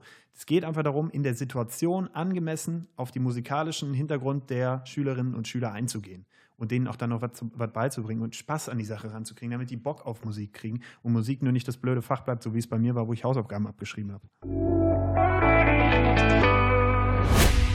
Womit wir passenderweise beim Thema Motivation hinter deinem Tun wären. Ähm, besonders ähm, jetzt im äh, Bereich äh, Schülerkontakt. Du, du machst jetzt nicht den Eindruck, als wärst du jemand, der da äh, hintersitzt, äh, hintersitzt wie äh, die altbackene Klavierlehrerin und nochmal, machst du nochmal. Was ist, was, was ist denn da dein Ansatz äh, beim, ja, quasi beim Übertragung, bei der Übertragung deines Wissens an deine Schüler? Oder geht es da gar nicht mal äh, in erster Linie nur um Wissen? Witzig, du hast gerade den russischen Akzent gemacht. Ich hatte eine japanische Klavierlehrerin. Also ich glaube, das sind so die die, Die typischen Stereotypen, Klischees. Die man da so rausholt. Ne? Ja. Genau. Äh, Und so war es aber auch. Also jetzt nochmal und dann richtig so. Und das war die Motivation. Und ähm, nee, also ich hatte eine ganz tolle Klavierlehrerin, aber das Fass mache ich jetzt nicht nochmal auf. Ähm, ja, es, es geht für mich um, um viel mehr. Also es kommt immer auf die Situation an. Manchmal habe ich auch eine schlechte Tagesform und so. Und lass mich auch dann mitreißen, wenn einer, also wenn, im Prinzip ist ja jeder selber dran, wie viel er übt und so, ne? Ähm, es, man, die, die Leute müssen ja erstmal begreifen, dass sie für sich selber üben. Das ist bei Erwachsenen leichter als bei Kindern. Ne? Kinder verstehen das erstmal in erster Linie nicht. Aber ähm, für mich ist immer wichtiger, dass, wie man es macht und wie man es rüberbringt, als dass jetzt jede Note stimmt. Wenn man natürlich jetzt einen Mozart interpretiert, einen Beethoven interpretiert oder einen Chopin, was ich natürlich auch gelernt habe und auch mache. Ich habe am Anfang auch klassisch Klavier studiert. Ne? Das ist super wichtig, dass man dann auch eben genau das spielt, was da steht. Aber trotzdem ist die Emotion dahinter ähm, super wichtig. Was bringt dir das, wenn du spielst, so taktgenau wie eine Schreibmaschine, aber es kommt überhaupt nichts rüber? Nee, kannst du auch MIDI-File abspielen. Eben, eben genau das. Und dementsprechend sage ich so, jetzt mach doch mal die Augen zu und äh, jetzt fühl das doch mal und äh, dann hör dir das dann noch mal an und dann, ähm, dann geht die Sonne auf. Ja? Also dann waren zwar drei Töne mehr falsch, aber wen, wen interessiert das dann am Ende des Tages? Ist doch totaler Bullshit. Hauptsache, ähm, Hauptsache es, es, es entsteht irgendwas. Ne? Wir, wir kommen immer wieder auf das Thema zurück. Hauptsache, da passiert irgendwas ähm, mit der Seele, mit dem Gefühl, man soll es gern machen. Deswegen sind auch äh, Eltern, die ihre Kinder zur Musik zwingen, ähm, die, denen sollte man nochmal sagen, überdenkt das nochmal. Gebt den Kindern auch eine Chance, viele Sachen auszuprobieren einfach. Ne? Und, aber wenn die dann, ich, ich mache ja verschiedene Sachen, also privat sind die Leute sowieso nochmal anders motiviert, privater Musikunterricht als an der Musikschule manchmal. Ähm, aber nicht so, destotrotz versuche ich auch nicht zu unterscheiden. Also ich versuche jeden gleich, jeden und jede gleich zu behandeln, äh, immer mit voller Motiva Motivation ranzugehen ähm, und meine Begeisterung für die Sache selbst und letztendlich auch für das Instrument, weil ich einfach von Hause aus Pianist bin. Ich bin kein äh, Synthi-Spieler, kein Keyboarder und so und ich würde auch meinen Kollegen, glaube ich, ähm, da nicht niemals das Wasser reichen können, ne? weil ich eben da, wie gesagt, lieber der All Allrounder bin. Aber mein Zuhause ist das Klavier und ist das Piano. Und da versuche ich meine absolute Begeisterung für zurück, äh, für auf jeden auch quasi zurückzuführen mitzugeben. Und das dann nicht nur im Unterricht, sondern dann auch äh, live auf der Bühne. Du bist äh, mit verschiedenen Formationen unterwegs, ähm, da eben auch als Keyboarder und dann auch mit dem Synthi irgendwie unterwegs äh, ein bisschen. Ähm, was ist äh, deine Motivation, wenn du allein mit, ich sag jetzt mal, platt schnöden Covergeschichten unterwegs bist. Wir haben gerade über dieses schöne Dreieck gesprochen, äh, über das Zufriedenheits-Triangle. Äh, mm. ähm, äh, Auch da ist die, die äh, Perspektive wieder so, so viel, vielseitig. Ähm, am Ende des Tages müssen wir alle Geld verdienen. Und äh, das würde ich auch niemals äh, bestreiten, dass das nicht auch ähm, großer Teil meines, meines Geschäftes ist, auch meines Live-Geschäftes. Ne? Gerade im Cover-Business, im Show-Business, wenn du eine Gala spielst oder was auch immer, ist das natürlich auch ein großer Teil, weil du natürlich mit all der Vorbereitung und dem ganzen Drumherum äh, im Blick, weil du natürlich auch in dem Moment dann meistens okay verdienst. Ne? Also es funktioniert dann auch sehr gut. Und wenn ich dann meinen Terminkalender anschaue, dann ist es wirklich auch so, wenn ich jetzt zurückblicke, dann habe ich halt auch wirklich eine Träne im Knopfloch, weil das ganze Buch voll gewesen wäre. Aber auf der anderen Seite freue ich mich auch, weil ich jetzt eben Zeit hatte für gewisse andere Dinge. Ähm, für mich ist es aber so, ähm, es kommt immer darauf an. Also ich habe angefangen, meinen ersten Coverjob habe ich glaube ich mit 16 gespielt. Da hat mein Vater mich zu einem Schützenfest gefahren, was ich gespielt habe. Da haben wir sechs Stunden durchgeknüppelt und da habe ich wirklich äh, das Leben lieben gelernt. Ähm, Marianne Rosenberg, äh, äh, Mendocino, Roy Black, ich habe sie alle gespielt. Und ich hatte auch total Spaß dabei. Und ich habe die erste Schützenhalle war im Sauerland dann mit Steinboden und ähm, ich habe es äh, am Anfang noch als neu und dann immer mehr lieben gelernt. Auch habe dann auch viele Jahre Tanzmusik gemacht und da fällt mir übrigens noch ein, ähm, Marcel hat äh, The Tiffany's gesagt. Es ist ganz wichtig bei Heinz Strunk, dass es Tiffany's heißt und nicht genau. The Tiffany's. Das wollte ich noch anbringen. Ich habe das, das äh, ist mir nicht aufgefallen, erschreckenderweise. ja, aber äh, viele Grüße. Alles ja. ähm, ich habe das Ta Tanzmucker-Dasein aus dem Grund äh, irgendwie auch kennengelernt und, und lieben gelernt, eben auch wegen, wegen der Kollegen, wegen der ulkigen Situation. Aber wenn das dann zu viel wird und auf die Dauer eben immer nur dieses, ähm, ja, ich muss es leider sagen, also wenn es einfach auch zu asozial wird. Ihr habt auch selber darüber gesprochen, wenn du bis 5 Uhr durchknüppelst und irgendwann interessiert sich keiner mehr dafür, dann hinterfragst du es auch irgendwann. Ne? Und das heißt, aus dem elendigen Durchspielen muss dann irgendwann auch was Lukratives werden. Das heißt, ich mhm. siebe auch da aus, ähm, dass ich immer gucke, lohnt sich das jetzt wirklich für mich? Ne? Und ich bin aber trotzdem, und das muss ich eben auch sagen, auch wenn ich vom Herzen her Pianist bin, mache ich diese, diese Coverschiene trotzdem mit Shows total gerne, weil wir äh, gerade mit der LMC, die du eben schon genannt hast, mit der Live Music Connection. Ähm, ich bin bei den Goodfellas nur als Sub äh, dabei für, mhm. den, für den Gunther. Aber auch da die Shows, die du spielst, ähm, irgendwann kriegst du die Leute einfach. Und du hast so viel Energie. Austausch, um wieder das Wort zu verwenden. Es ist so viel, was möglich ist dann bei solchen Feiern. Ne? Äh, ich finde es, und das hat sich auch geändert, ein paar Parameter müssen im Vorhinein festgelegt werden. Und zwar eben, dass man nicht sechs Stunden spielt, sondern dass man weniger Zeit spielt, dass die angemessen entlohnt ist, dass du angemessen behandelt wirst. Das heißt, Kommunikation im Vor- und Nachhinein ist ultra wichtig für mich. Das heißt, der Umgang mit den Leuten muss auf einer Ebene, auf Augenhöhe sein. Auch wenn das der Kunde ist, der dich bezahlt, finde ich, ist gegenseitiger, gegenseitiger Respekt ähm, einfach das Allerwichtigste. Ich für seine Arbeit und er für meine Arbeit. Ne? Und dementsprechend sind da so viele, viele Faktoren, die zusammenkommen. Ich mache es total gerne, ich mache es des Geldes wegen und ich mache es auch ähm, ähm, weil die Kollegen, so, Kollegen und Kolleginnen so super sind. Ähm, und das ist dann immer so ein bisschen davon abhängig, ähm, ich sag mal, diese, ich sag's wirklich ganz vorsichtig, diese Knochenjobs, äh, die dann auch wirklich an die Substanz gehen, die habe ich dann echt jetzt auch abgelegt seit einiger Zeit und ähm, seit einigen Jahren das will ich und kann ich auch nicht mehr. Auch wenn es am Anfang tierisch geil war mit 18, ich habe es gefeiert ohne Ende. Also da wäre jetzt aber meine Frage. Ähm, du bist ja ähm, äh, unter anderem äh, mit einem Kölner Singer und Songwriter äh, unterwegs äh, im Karneval äh, rund um Köln. Und wenn das kein Knochenjob ist, äh, ich, ich, ich weiß, dass man da, ich weiß nicht, wie viele Gigs am Tag abreicht. Ich nicht. also, du nicht? Ich, nee, ich muss das noch nicht. Wir sind noch nicht so weit. Ähm, ich spiele mit Fabian Kronbach zusammen ähm, wenn der live auf Tour ist. Äh, der hat ein Singer-Songwriter-Projekt vor einigen Jahren gestartet, äh, eben komplett auf Kölsch und äh, versucht die Kölsche Tradition ähm, mit ähm, bester Mundart wirklich, wirklich weiterzuführen. Und ähm, ich würde auch mal sagen, musikalisch gesehen ähm, haben wir da echt schon die eine oder andere gute Nummer Rock-Pop-technisch auch auf die Beine gestellt. Karnevalsbusiness ist nochmal ein ganz anderes und wenn du das äh, ab einem gewissen Erfolgslevel spielst, dann ist es auch ein Knochenjob. Wir sind in der Session, um mal so eine Zahl zu nennen, so zwischen 40 und 50. Wenn du dir die großen anguckst, da sprechen wir über 150 bis 200 während dieser Ach. Monate und dann machst du eben auch zehn Jobs nacheinander und dann ist es nicht hier so äh, hoch die Tassen und dann wird gefeiert und im Bandbus einen saufen. Nee, dann ist es überhaupt nicht so, sondern dann geht es wirklich um ein knallhartes Geschäft. Du musst fit sein, du musst jedes Mal wieder abliefern. Äh, natürlich machst du das, was du möchtest. Ne? Du machst Spaß und du machst Musik. Ähm, aber es ist einfach auch ein knallharter Ich wollte gerade sagen, ir- irgendwann ist man das doch dann auch satt irgendwie. Äh, so, ein- ich so habe es bisschen noch nicht erlebt. Wie gesagt, wir sind noch nicht so weit. Ich habe noch keine 100 Sessionsgigs oder keine 150 gespielt. Ähm, aber das kann auch bei einer, wie wir es beide machen, bei einer Covershow passieren, wenn es einfach zum x-ten Mal das gleiche ist. Und ich glaube, da ist keiner vorgefeit. Und ich wette, da, da, das Gefühl hatte auch jeder und jeder schon mal. Aber ich finde, da kannst du auch keinen großen Vorwurf machen, niemandem, denn so sind wir Menschen einfach mal, dass wir eben auch versuchen, ähm, immer das Beste für uns rauszuholen. Und, und wenn man dann auch mal so ein Gefühl hat, dann muss man das auch zulassen. Also das ist völlig, völlig in Ordnung. Was wir auf jeden Fall zulassen, ist jetzt mal äh, ein Song von Fabian Kronbach. Und äh, der heißt äh, Kofels Job. Ja, du sprichst das schon gar nicht so schlecht aus. Das ist übersetzt der Kuhfels Josef, also Kofels Jupp. Ähm, das ist äh, eine ehemalige Western-Legende aus Köln. Ist Und, das eine äh, bekannte Figur? Ich habe es ja, noch nie klar. gehört. Ja, klar, Kofels. Ich nee. bin nicht so im Karneval. Achso, ja, dann bringt es nichts, wenn ich dich jetzt äh, aufs Glatteis führe.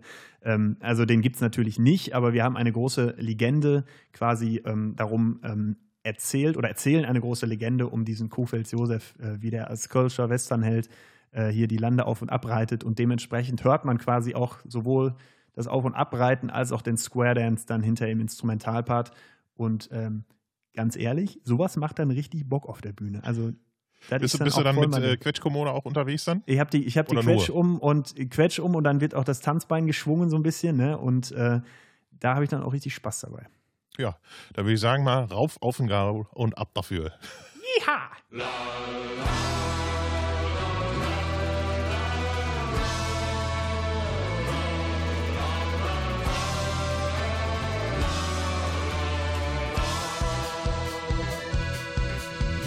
Schon das kleine Panzli fäll mit Singen stecke Bäder rum.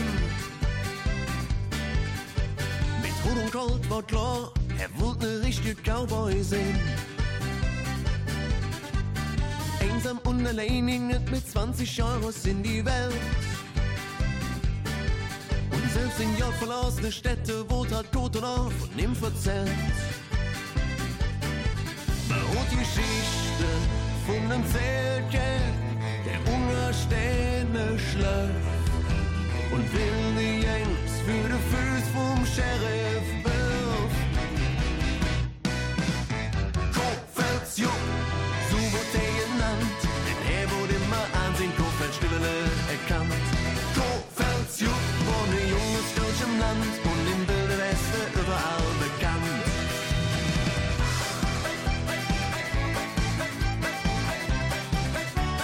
Kofels Jupp.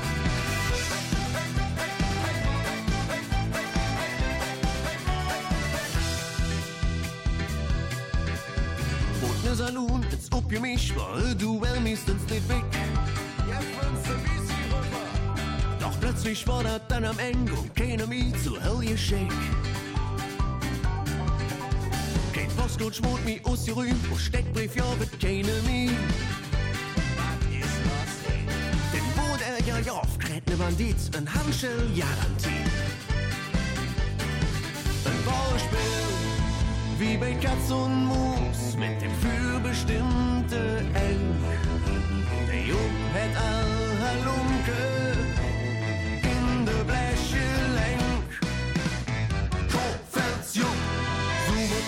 denn er wurde immer ansehen, Kofels Stimme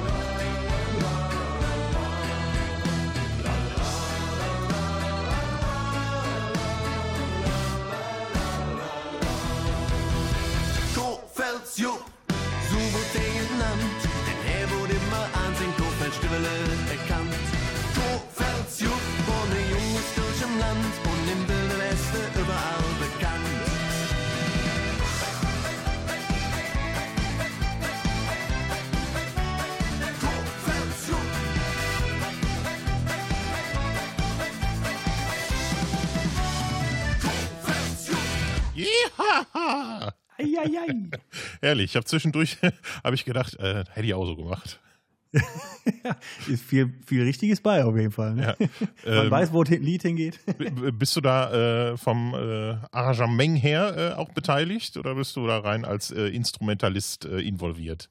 Ähm, das ist ver- verschieden. Also das Projekt ist erstmal ein Singer-Songwriter-Projekt. Das heißt, äh, wir vier Bandjungs kommen dazu, wenn es live auf die Bühne geht äh, oder ins Studio und ähm, dementsprechend äh, geht es dann vorher auch kurz in den Proberaum. Äh, diese Nummer erinnere, mich, äh, erinnere ich mich, hat ähm, unser damaliger Gitarrist ähm, auf dem Rückweg von einer Tour äh, vorgestellt hinten im, im, im Bandbus und äh, er spielte Gitarre und ich damals Melodika und dann haben wir schon ein bisschen rumgesponnen und so die typischen, äh, ja, was ist das, alle Winnetou-Themen und alles rausgepackt und dann, ja klar, ist übrigens ein äh, siebener Takt in, in der Strophe, falls sich das interessiert, nur so. Ist übrigens in E-Moll, falls sich das interessiert, auch nur so. Ja, ich habe direkt äh, an, an so russische Titel gedacht auch. Ja, da passt auf jeden Fall viel rein. Und äh, natürlich der obligatorische Schunkelteil in der Mitte, der darf nicht fehlen. Ne? Also vorher wird, da geht es richtig ab und äh, in der Mitte wird dann geschunkelt. Das ist auf jeden Fall so. Also wir sind hin und wieder auch in arrangementtechnischen und instrumentalen Geschichten äh, drin, aber thematisch und vor allen Dingen sprachtechnisch ähm, macht der Fabi das dann. Äh, der ist nämlich richtig der kölschen Mundart mächtig durch seine Großeltern und äh, ja, wenn ich dir jetzt Wort für Wort alles übersetzen müsste, könnte ich auch nicht. Also ich assimiliere das ganz gut und kann dir auch die Geschichte erzählen und singe das auch auf der Bühne tatsächlich mit. Äh, aber ich kann dir nicht sagen genau, was alles, was das bedeutet. So, also ich bin jetzt, ich glaube, nach, nach gewisser Zahl von Jahren ist man in Köln geduldet. Ich bin jetzt also geduldeter Immi, Immigrant und ich glaube, ich darf mittlerweile hier äh, wohnen und mag das Kölsche und liebe das Kölsche auch. Und ich liebe vor allen Dingen die Kölsche Art. Also für mich ist es hier auf jeden Fall ein neues Zuhause geworden. Ähm, aber das Kölsche Sprechen, das will ich heute hier nicht versuchen, weil das, dann kriege ich wieder von Fabi wieder einen drüber. Ja, da könnte man, äh, äh, mein, du, du, du hast dich sicherlich äh, musikalisch kreativ äh, in Köln eingelebt, oder nicht? Ja, auf jeden Fall. Das kann man so sagen. Also ähm, ich habe hier mein Netzwerk, ich habe hier mein Zuhause, ich habe hier meine Freunde, Freundinnen, Kollegen, Kolleginnen und ähm, rein musikalisch, also wenn man mal nur vom Kölschen und der Art sozusagen traditionelle Musik, die ist ja, nennen wir eine andere Stadt, wo es so eine riesen eigene Musikszene gibt wie Köln. Äh, so in Deutschland, ich weiß in der Welt, vielleicht New Orleans noch oder sowas, weiß ich nicht. Aber ähm, das ist schon Wahnsinn. Und ich habe auch diese Musikstil und diese Musikart hier lieben gelernt und auch sicherlich mit adaptiert, ja. Kommen wir zum Punkt Kreativität. Da bist du ja auch nicht so ganz äh, ohne. Nee, mache ich auch manchmal. Ähm, machst du irgendwas, äh, du hast vorhin gesagt, du schreibst auch ein bisschen äh, selber Texte. Was machst du da? Ähm, tatsächlich habe ich mal mit, ähm, mit Berührung des äh, Nebenfachs Gesang, habe ich mal angefangen, versucht, Songs zu schreiben und das ist ganz katastrophal geendet. Also Englisch kriege ich es überhaupt nicht gebacken, nicht weil ich die Sprache nicht könnte, sondern weil ich einfach keine Sätze aufeinander kriege, die irgendwie Sinn ergeben. Ähm, wenn man allerdings dann mal englische Poptexte übersetzt, dann ist das ja irgendwie auch wie Schlager auf Deutsch, ne? aber das interessiert dann keinen. Nee. Und äh, wenn ich Texte schreibe, dann, das habe ich jetzt einfach so für mich rausgearbeitet, es wird einfach immer ein bisschen sperrig und es wird einfach immer ein bisschen lang und deswegen habe ich einfach angefangen, viel für äh, viel in die Richtung Klavierkabarett zu schreiben. Also ich mache äh, ich mach Humor wo ganz gerne und ich finde Text auch gut. Ich liebe auch Literatur und deswegen ähm, fühle ich mich da sehr wohl und verbinde äh, so à la Bodo Wartke oder ähm, Großartiger Typ. Hagen, Hagen Räther oder so verbinde ich sehr gerne dann auch Klavier mit, mit Texten und erzähle auch Geschichten und so und bin aktuell dabei, auch mein eigenes Soloprogramm zu schreiben. Ich wollte gerade sagen, Ähm, ich sehe da, seh da irgendwas umrandet mit gelbem Textmarker da auf deiner To-Do-Liste auf jeden Fall. Äh, bei mir hinter mir? Nein, nein, jetzt so, so. Äh, Ich dachte schon, ich habe versucht, alles zu verdecken, was hier irgendwie gesehen wird. 4K-Kamera. nee, nee, Ja, aber ich dachte stimmt. eher so, so, so mental, äh, so wie du davon sprichst, ist das äh, garantiert noch ein Ding, äh, was bei dir auf der Liste steht. Total witzig. Genau das ist es. Also ich, ich, ich schreibe an einem eigenen Soloprogramm, ähm, sowohl im Bereich Klavier-Kabarett als auch noch das eine oder andere musikalische Ding, aber das ist sowas, wo ich, wo ich mir wünschen würde, auch wenn es ja nur Kleinkunst ist, äh, nochmal Fuß zu fassen, ähm, weil ich einfach sehr, sehr viele Ideen habe, sehr viel gerne, gerne schreibe und bei wenigen Momenten, wo ich es aufführen durfte, auch immer sehr viel Zuspruch bekommen. Eigentlich, eigentlich nur. Also ich habe ähm, die, die Möglichkeit gehabt, im, im Rahmen von ein paar Hochschulkonzerten das auszuprobieren, wo keiner damit gerechnet hat, dass jetzt sowas kommt. Äh, das ist sehr gut angekommen und ähm, ich habe die tolle Chance bekommen, ähm, als Duopartner von Eddie Hünecke, meinen wunderbaren Kollegen Tobi, äh, Tobi Hebbelmann zu vertreten. Äh, Eddie Hünecke ist ehemaliger Wise Guy aus Köln. Den Kölnern und Kölnerinnen Ja, ist das auf jeden Fall ein Begriff. bekannt. Irgendwie, genau, die, die waren ja dann doch die, die Band, die sozusagen die A A Cappella-Szene begründet haben in Deutschland. Und ähm, im Rahmen einer Zusammenarbeit mit Eddie durfte ich dann eben auch die eine oder andere Sache ausprobieren. Und ähm, tja, das hat mir so viel Spaß gemacht und ist so gut angekommen, dass ich da auf jeden Fall kräftig weiterschreibe. Aber du fragst nach so, so Kreativität, also ich, ich möchte dem keine Grenzen setzen und ich habe halt auch so viele Sachen angefangen, was das angeht. Ähm, tja, ich, da weiß ich, also da, dann würden, müssten wir noch acht Stunden uns einen anderen Tag treffen und, und darüber zu Ja, sprechen. man kann ja noch einen zweiten und dritten Teil und so. Das ist ja alles, äh, kann Genau. man ja alles hinten offen lassen. Ich finde es nur immer ein bisschen äh, gruselig jetzt äh, äh, auch äh, in diesem Gespräch. Für mich ist tatsächlich in jedem Podcast irgendwas dabei, ähm, äh, was die Kolleginnen und Kollegen machen, wo ich mir wieder einfällt, ja stimmt, das hat das auch mal irgendwann auf dem Zettel. Und dieses äh, das wollt, irgendwann wollte ich das, ich habe das vergessen. Ich wollte sowas auch mal machen. Kommt wieder auf den Zettel. Auf jeden Fall. Also, äh, wenn du Hilfe, Tipps, einen zum Hören brauchst, ich bin da auf jeden Fall für dich da. Also, ich, ich gebe mir wirklich jeden Quatsch und ich höre auch alles. Das ist auch das Problem. Das ist auch manchmal das Problem für die Leute in meinem Umfeld, ähm, dass ich tatsächlich, also ich bin totaler Comedy- und Kabarett-Fan, ich bin totaler Musikfan, was alle Genres angeht. Das heißt, dementsprechend sehen meine YouTube-Lists oder Spotify-Playlists auch aus. Und wenn ich dann quer höre, dann wird mein Umfeld, glaube ich, denkt, der ist bescheuert oder so. Aber Da das bist du ja eigentlich für so einen Algorithmus irgendwie auch gar nicht so richtig zu fassen, irgendwie bei YouTube. Ich mach den Algorithmus kaputt. Mal, der kann mir gar nichts. Aber wenn du jetzt so kreativ unterwegs bist, äh, von mir aus textlich oder auch äh, ähm, musikalisch, ähm, gibt es da irgendwas, äh, worauf du da besonders Acht äh, gibst? Oder hast du irgendwas, wo du sagst, ähm, äh, da habe ich ein äh, wichtiges Statement, ähm, das soll irgendwie überall mit einfließen? Oder sagst du, lass kommen einfach? Lass kommen. Also wenn es politisch wird, dann wird es politisch. Und ähm, ich habe mal irgendwann angefangen, so einen so einen Polittitel zu schreiben. Und nachdem die Minister dann alle äh, entlassen wurden, hat er keinen Sinn mehr gemacht und dann musste ich ihn vergraben. Also das heißt, da habe ich schon mal festgestellt, okay, wenn du was Politisches machst, musst du schnell und up-to-date sein, so wie die ganzen Kolleginnen und Kollegen des Kabarett das dann auch machen. Ähm, vor allen Dingen muss es witzig sein, finde ich. Also es, es hat äh, es, es, es hat immer irgendwelche welche Sachen, wo ich sage, okay, ich will auch den musikalischen Anspruch nicht verlieren, aber die Geschichte steht dann einfach auch im Vordergrund. Das muss man ganz klar sagen. Und ähm, ähm, ulkige Szenen habe ich auch als, ähm, als Restaurant- und Barpianist zum Beispiel schon viele erlebt, von denen man dann gerne spricht oder ähm, man hat was irgendwo aufgeschnappt. Also ich bin sehr wach. Ähm, ich gehe nicht mit verschlossenen Augen durch die Straße, sondern versuche alles aufzusaugen und, und alles irgendwie zu verarbeiten. Und ähm, da ist nichts eine Grenze gesetzt und da soll es auch thematisch in keine Richtung gehen. Aber man versucht ja am Ende dann doch irgendwie alles musikalisch oder sagen wir zumindest mit einem inhaltlichen roten Faden zu versehen.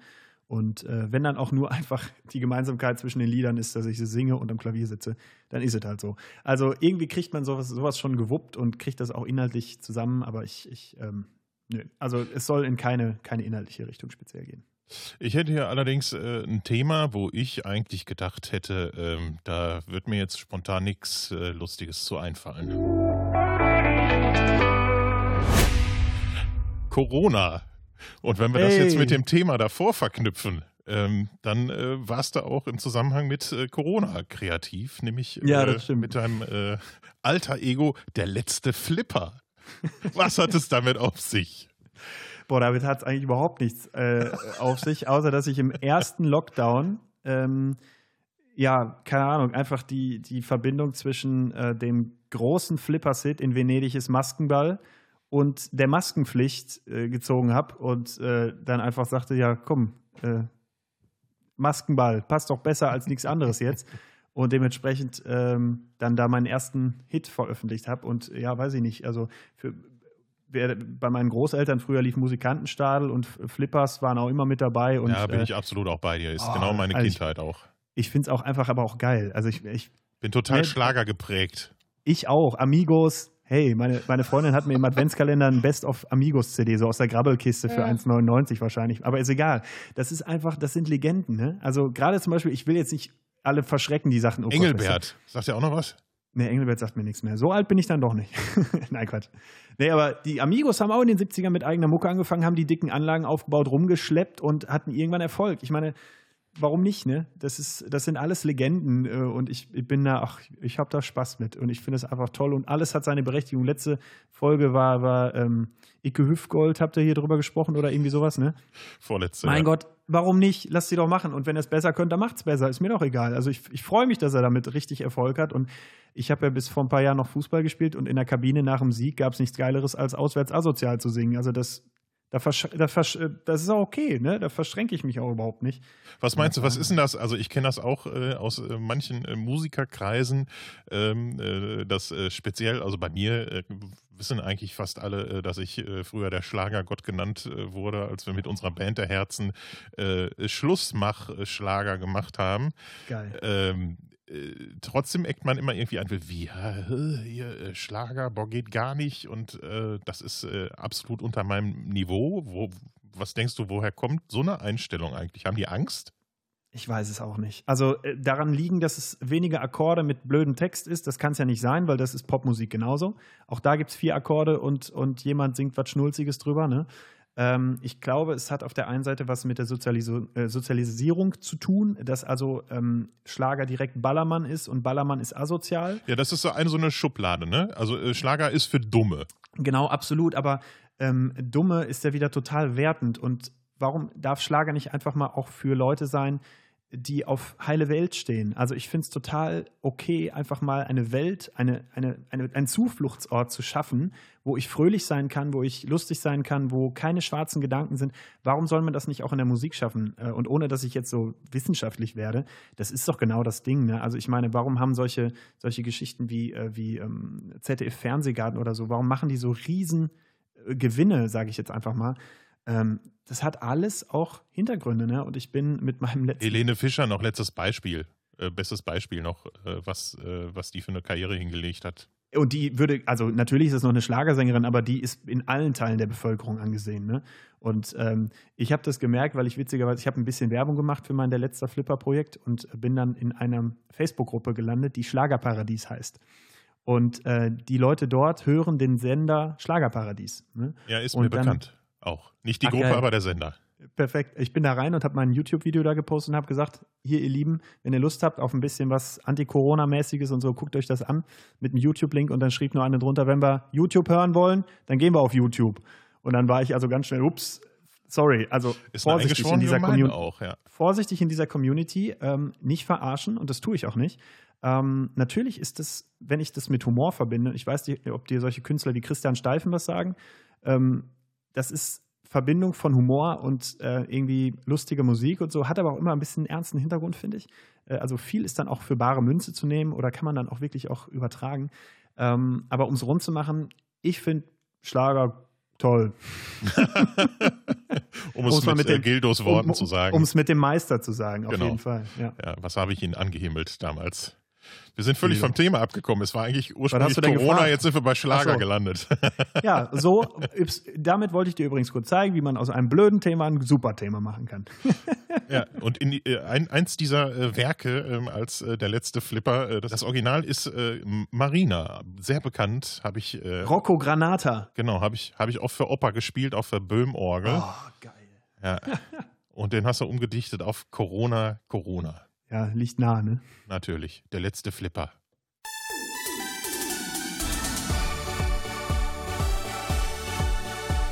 Bei Tag und Nacht denk ich an dich, Corona. Dich gibt's von Erkenschwick bis Arizona. Wo wärst du, mein du teuflisches Virus?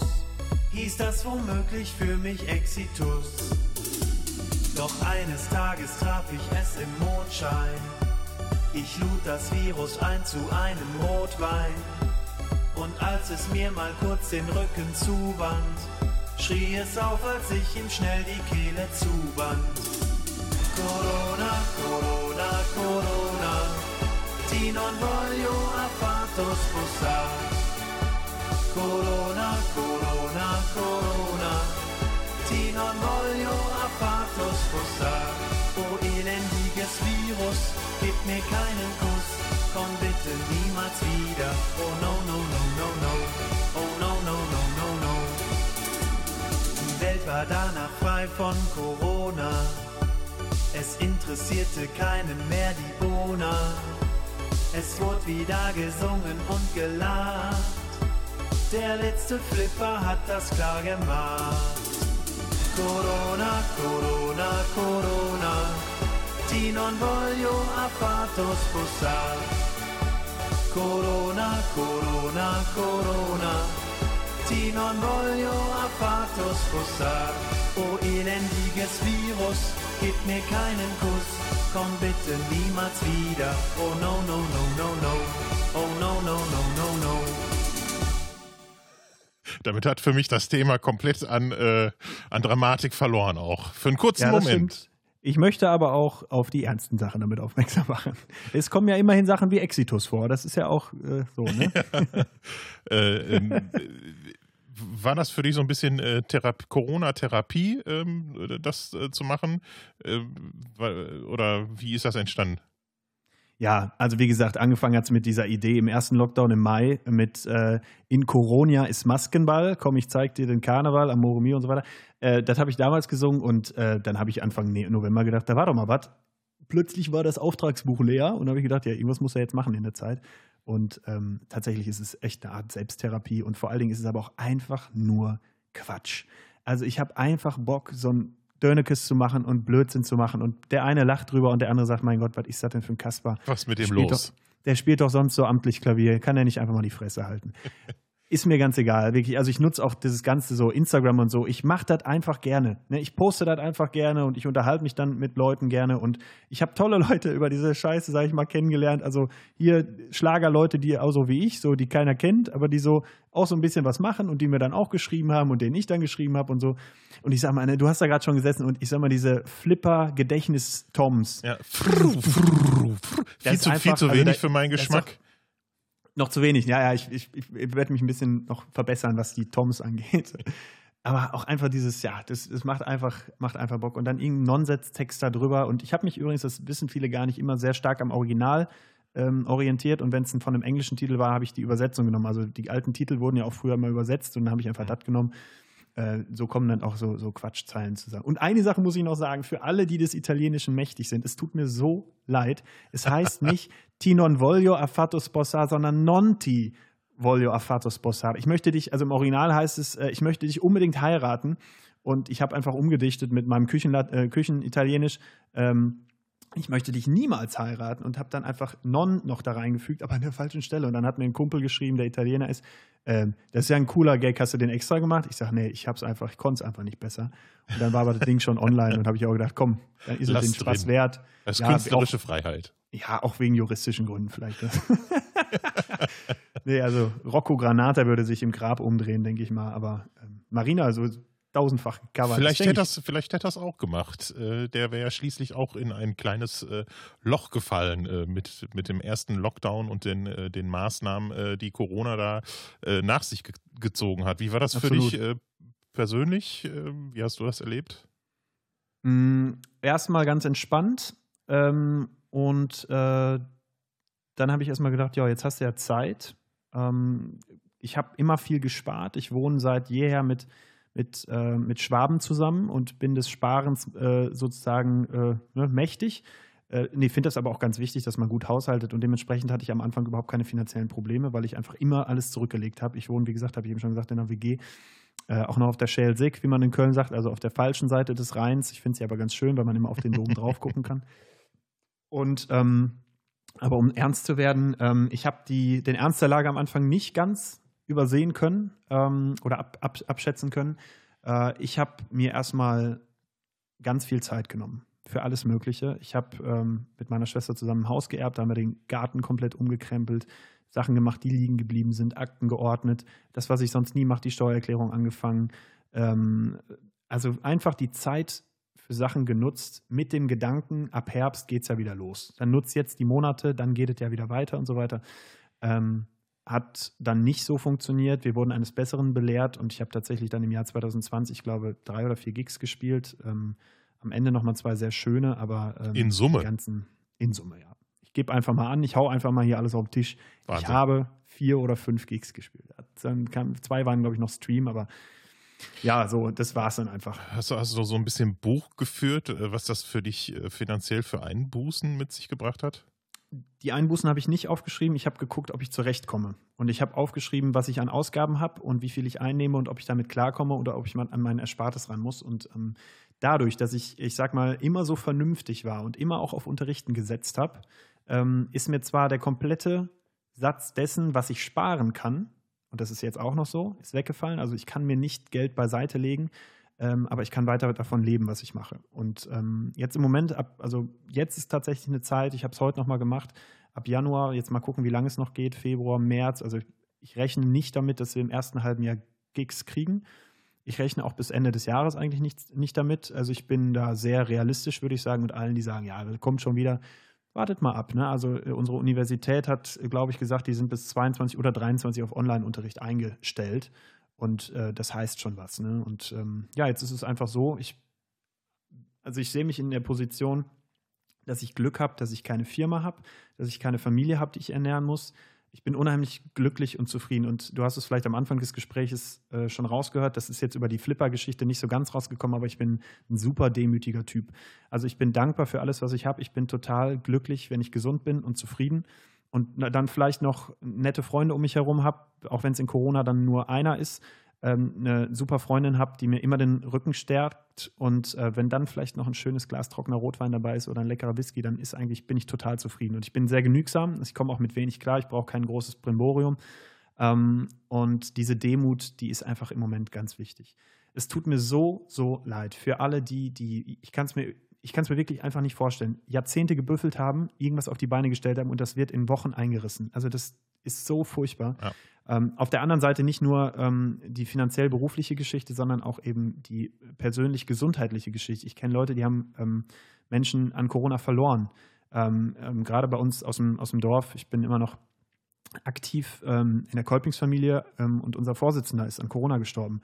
ein, eine Riesenkatastrophe, menschlich, persönlich, eine Tragödie. Ne? Also es ist, mhm. dass es immer noch Leute gibt, die draußen rumrennen und und behaupten, es gibt es nicht oder es ist nicht gefährlich oder, oder irgendwie sowas. Ähm, ich fasse es einfach nicht. Also das ist, ist so schlimm, wirklich. Äh, ich frage mich manchmal so ein bisschen, ähm, ist, ist, ist das ähm, do, na, Dummheit oder ist das, ähm, ist das eine Art von Hoffnung? Also eine, ist, eine Art von Verdrängung einfach, von ist, Verdrängungsmechanismus, ja. äh, das äh, zu leugnen, dass das tatsächlich so ist und sich irgendwelche kruden äh, Theorien zu Gemüte zu führen und zu vertreten? Mhm, also ich bin gar kein Freund davon, äh, Leute als dumm abzustempeln, ähm, weil ich glaube, dass ganz, ganz, ganz viele auch einfach verzweifelt sind. Und die Verzweiflung lässt Menschen Dinge tun, die man mit rationalem Gewissen nicht erklären kann.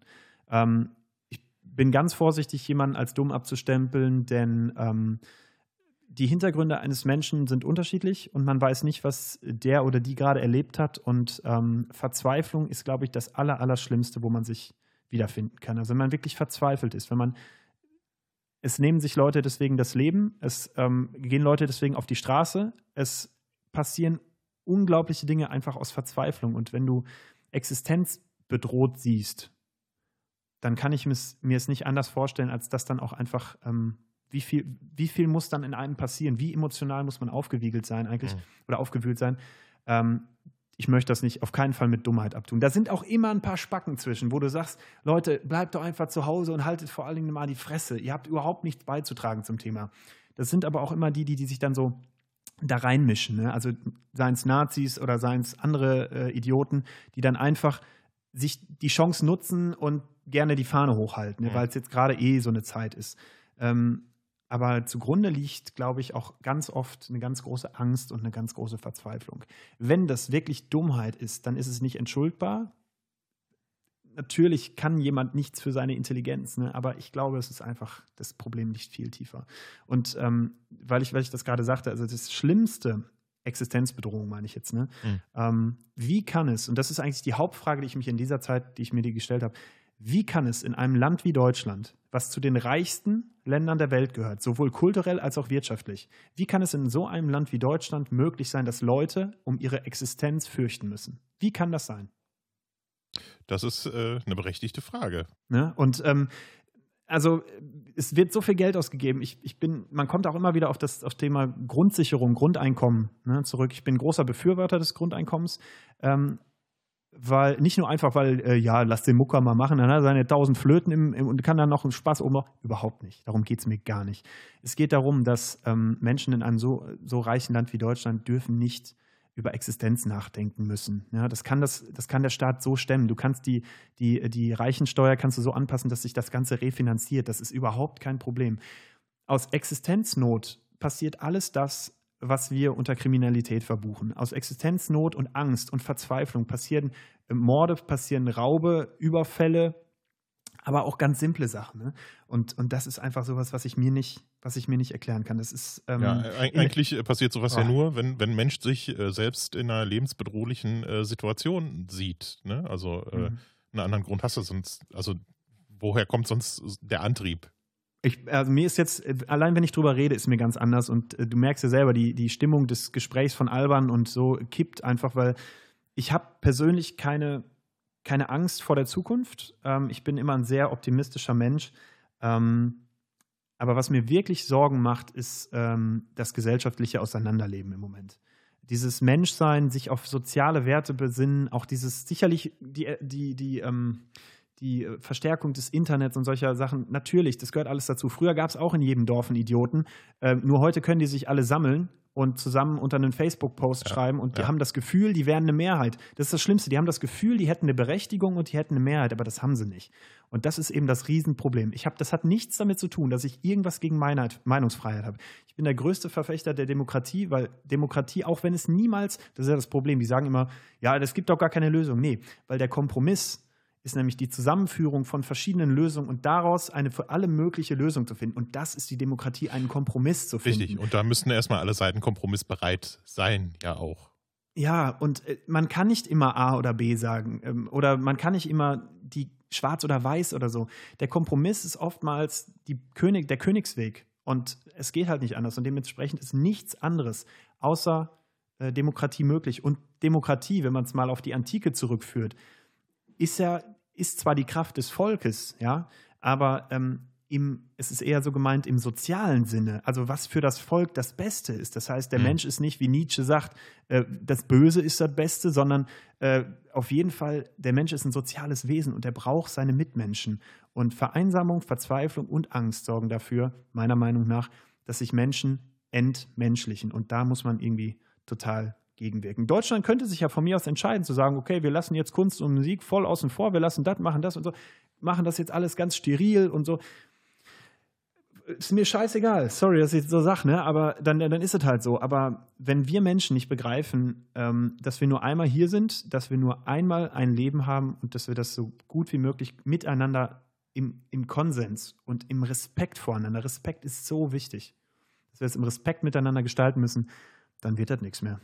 Ja, da hast du vollkommen recht. Und da sind viele Dinge, äh, die ich äh, ähnlich oder äh, auch gleich so sehe und mich ähnlich äh, besorgen auch. Hast du eine Idee, ähm, ob ähm, oder denkst du, dass die Künstler- und Kulturszene da noch irgendwie ähm, was zu beitragen kann oder vielleicht auch wichtig zu einer Klärung oder zu einem ja, besseren Miteinander auch ist oder vielleicht auch vorher schon war?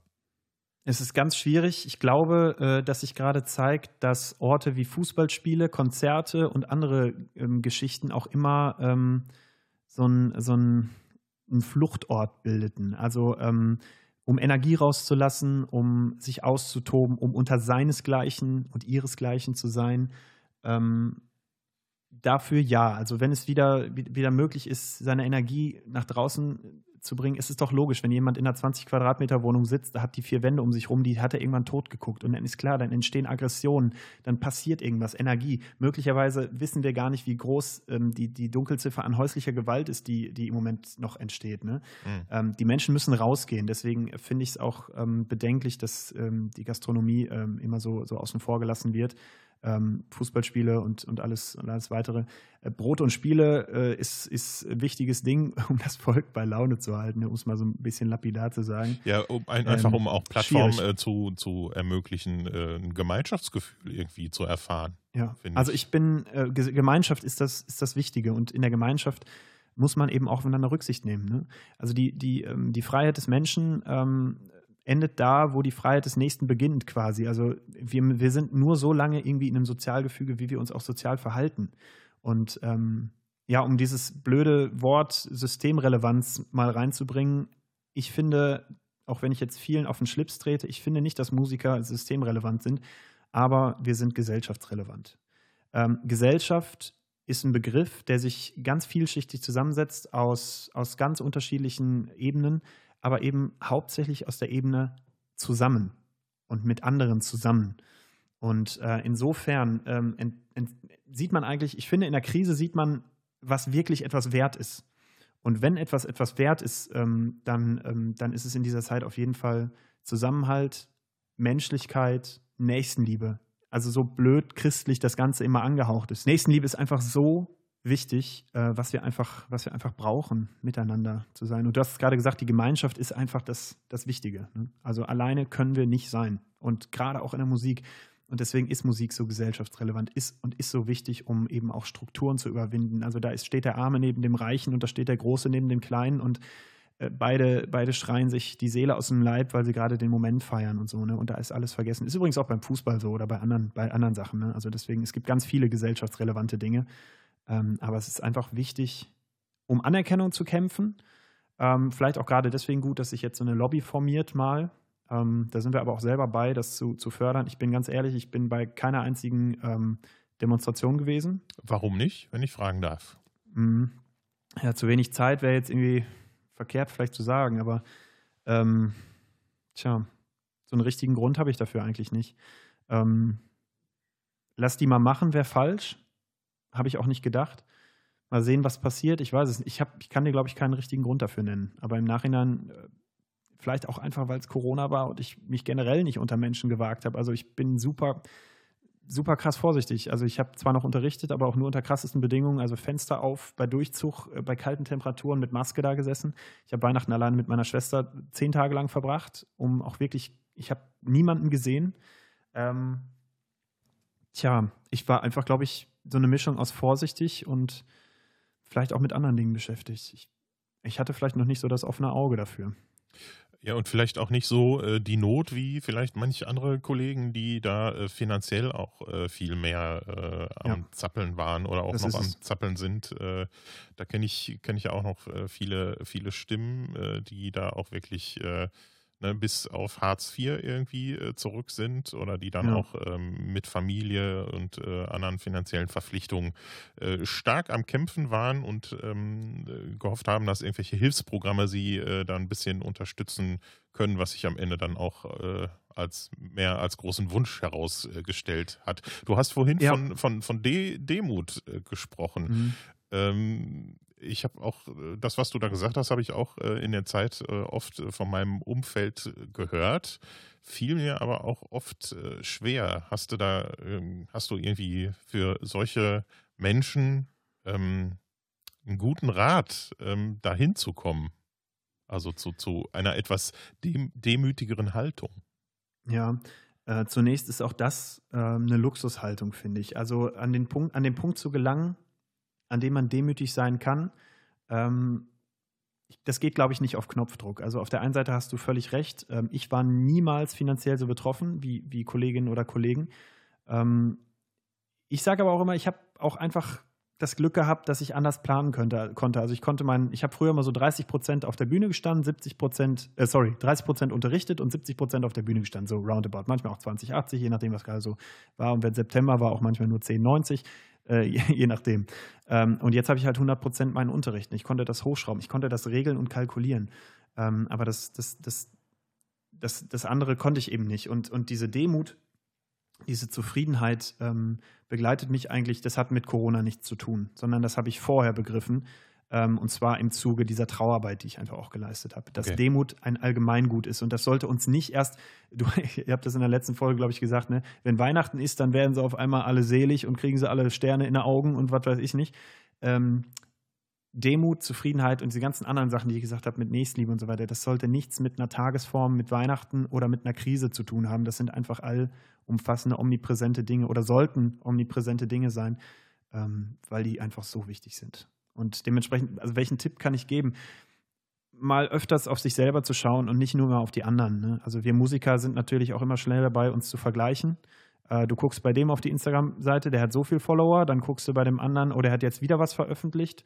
Ähm, dann vergleicht man sich, was habe ich eigentlich veröffentlicht und ähm, dann guckt man auch, boah, der hat so viele Jobs, guck mal, mit dem der jetzt zusammenspielt und ja, manche haben auch echt das Glück, dass sie, dass sie super geile Sachen machen und, und überhaupt keine Probleme haben. Manche bei, manch, bei, manchen sieht es eigentlich, eigentlich äh, vielleicht auch nur super geil aus. Und ja, man denkt, äh, das ist, die haben gerade voll die Erfüllung und äh, interpretiert das äh, völlig falsch und die sind irgendwie auch völlig gestresst und haben keinen Bock gerade. Darstellung ist natürlich bei uns auch ein wichtiger Punkt. Ne? Wer weiß, wer also nach außen hin zeigt, was er wirklich nach innen hin ist und so. Ne? Also das ist, das ist alles so ein, so ein Konglomerat an, an, an Dingen, Gefühlen, äußeren Eindrücken, Perspektiven und ich glaube, Wahrnehmung ist auch wichtig, dass, dass man immer, immer den Blick auf sich selber behält und auch immer guckt, ähm, das, was ich mache, kann ich erstens dahinter stehen und zweitens kann ich das so machen und gar nicht immer so zu gucken, was macht der andere denn. Und ähm, also ich finde es wichtig, dass, dass man einfach auch mal sagt, hey, sollen wir nicht was zusammen machen? Ihr habt da letztes Mal auch drüber gesprochen. Das ist total gut, ne? Auch einfach mal immer dieses, man macht immer Projekte zusammen und so weiter, aber es ist halt auch cool, einfach sich gegenseitig mit ins Boot zu holen und einfach mal auch mal Werbung für den anderen zu machen oder für die andere. Und ähm, ja, wenn das, äh, wenn das alles mehr und wenn das jetzt hoffentlich funktioniert, alles mehr eine Lobby und auch eine Gemeinschaft wird, nicht nur der Kunstbereich, aber für den wünsche ich es mir ganz besonders, sondern auch gesamtgesellschaftlich gesehen, ne? dass man einfach auch, auch ja, stolz ist, miteinander Mensch zu sein oder so. Ich weiß nicht, das hört sich bestimmt total blöd an, aber ähm, einfach eine Gemeinschaft zu sein und das Gemeinschaftsgefühl wiederzuentwickeln. Und dann kommt die Demut, glaube ich, von, von automatisch. Weil wenn man nämlich nicht die ganze Zeit äh, auf andere guckt und so, dann, dann fällt einem plötzlich auf, was, was man selber bei sich auch tun kann. Ja, ich äh, muss auf jeden Fall äh, mal wieder joggen gehen. Habe ich noch nie, aber äh, ich merke, wenn ich äh, auf mich selber gucke, äh, ich sollte vielleicht doch ein bisschen mehr äh, was für meine Fitness und Figur tun. Das ist sicherlich auf, ersten, auf, auf den ersten Blick auch wichtig, ja? aber es gibt auch noch Dinge, die sind viel wichtiger. Zum Beispiel, dass wir beide jetzt hier zusammen sitzen und uns connecten und über Sachen reden äh, die möglicherweise, ich weiß nicht, wie viele Zuschauer, Zuhörer hast du, fünf Millionen oder so? Ja, circa. Äh, circa, ne? Ähm, dass, dass das dann auch Leute mitnehmen. Und wenn es nur ein Gedanke ist, ein guter Gedanke, der zwischen zwei Menschen entsteht und einen dritten Menschen erreicht, dann kann den wieder jeder weitergeben. Und dann ist es doch total schön. Und dann ist es auch wichtiger, als ob du jetzt joggen gehst oder, oder was auch immer machst. Ne? Dann, also also, äh, also meinst du, der, der, der, jetzt, jetzt werden wir richtig deep, äh, der Sinn hinter diesem ganzen äh, Ding äh, namens Leben ist eigentlich ein ganz anderer. Nicht, ja. äh, nicht, nicht das Überleben, äh, das habe ich tatsächlich äh, ziemlich äh, drin auch, sondern ne, das Leben an sich irgendwie. Ja, aber ich mache ich, ich mach da direkt einen Cut, weil einer, der gerade um seine Existenz, Existenz kämpft, ne, der zeigt mir jetzt einen Vogel und sagt, boah, die beiden Vögel, ja, die können schön reden da, die sitzen in ihren warmen Buden und alles ist gut. Ähm, ich glaube, Überleben, sobald das Überleben nicht gesichert ist, ist an Leben überhaupt nicht zu denken. Ich glaube, wenn du jeden Tag damit ver verbringen musst, und ich bin in dieser riesen äh, Vorteilssituation, dass ich das noch nie musste. Ich musste noch nie über mein Überleben kämpfen. Ich bin ein unter 30-jähriger Weißer, der in einem reichen Land geboren wurde, von zwei Eltern, die beide super verdient haben. Äh, ich hatte eine tolle Kindheit, äh, eine tolle Schulzeit und ähm, ähm, ja, mir geht es einfach gut und ich bin glücklich, da ist es sehr leicht zu sagen, sei mal demütig. Aber jemand, der jetzt gerade mit 30 Jahre lang eine Firma aufgebaut ähm, hat und dem gerade wirklich der Arsch auf Grundeis geht, um es auf gut Deutsch zu sagen, dem kann ich nicht erzählen, jetzt sei mal demütig. Also da, das, das, ich habe eben über Respekt gesprochen, das, das wäre dann auch einfach nicht respektvoll, finde ich. Mhm. Also ich glaube, jeder hat auch immer ähm, das Recht dazu, seiner Wut und seinen Gefühlen freien Lauf zu lassen ähm, das, ist, das ist genauso wichtig, wie demütig zu sein oder wie ans Leben zu denken. Ja. Kommen wir da mal äh, so langsam äh, zum Schluss unseres äh, schönsten äh, Gesprächs des Tages. Ab aber noch ein Thema auf der Uhr, ein ganz kleines noch. Zukunft. Wie ist dein Ausblick äh, für die Zukunft? Wie hast du dich äh, ja, eingerichtet? Du hast gerade schon so ein bisschen gesagt, ja, ne, man richtet sich darauf ein, dass es so ein bisschen äh, länger dauert und äh, vielleicht auch dieses Jahr nicht mehr viel passiert. Äh, das hörte sich äh, fernab äh, von Pessimismus an. Ähm, du hast gesagt, ne, da bist du äh, Realist, aber generell, was meinst du, passiert mit der Kunst- und Kulturbranche in Zukunft? Ähm, und welchen Impact hat das Thema Corona da? Ich hoffe, dass es den Impact hat, dass ähm, die Leute umso mehr wertschätzen, was, ich sage jetzt mal ganz euphemistisch, was wir leisten. Ähm, ich hoffe, dass es natürlich wieder dahin zurückgeht, wo es einmal war, aber bis dahin ist natürlich ähm, alleine virustechnisch vieles zu leisten. Es muss eine Herdenimmunität geben, es muss ähm, Impfstoffe geben, die gibt es ja nur, aber es muss auch trotzdem erstmal äh, unters Volk gebracht werden und es muss dann auch funktionieren und die Leute müssen sich vor allen Dingen auch impfen lassen. Das ist viel, viel wichtiger. Wenn sich jetzt die Hälfte des Landes nicht impfen lässt, dann stehen wir genau wieder da, wo wir auch am Anfang standen. Das sind ganz viele Punkte, die damit reinzählen, aber damit, damit ähm, ich will jetzt gar nicht so so ich habe das Gefühl, ich bin total der Moralapostel und im, im Leben haue ich viel mehr auf die Kacke, aber ich bin gerade so ein bisschen sentimental auch geworden, muss ich sagen, mit dir zusammen, äh, weil es einfach auch wichtig ist, sowas mal in Ruhe zu besprechen.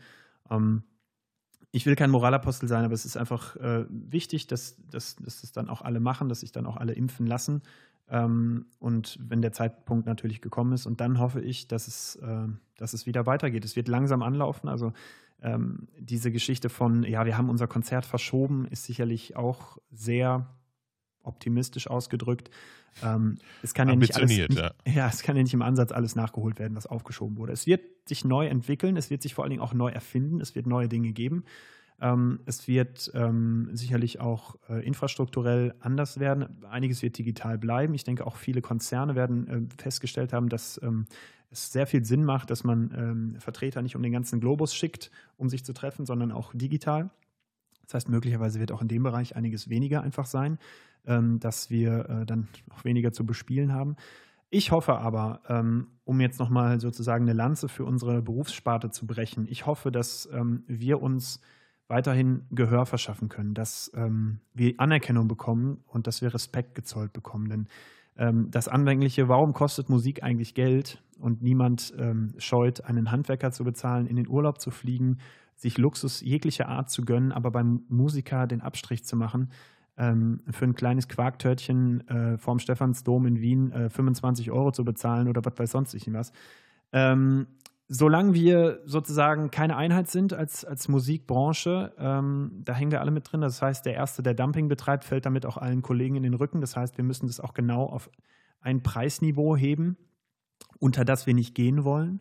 Ja. Äh, wir müssen uns nicht unter, wir dürfen uns nicht unter Wert verkaufen, sondern wir müssen zu dem stehen, was wir machen, was wir leisten. Und wir leisten eine ganz schön, ganz schön viel, wirklich. Wir leisten eine ganze Menge ich, wie gesagt, ich habe eben gesagt, wir sind nicht systemrelevant. Ich möchte mich nicht mit einem Pflegedienstleistenden oder einer Krankenschwester vergleichen. Um Himmels Willen, davon bin ich ganz weit entfernt. Aber äh, sich unter Wert zu verkaufen und sein, sein, sein Können, seine Leistung, seine jahrelange Ausbildung. Wir sind professionelle, ausgebildete Musiker, ja, die das gelernt haben.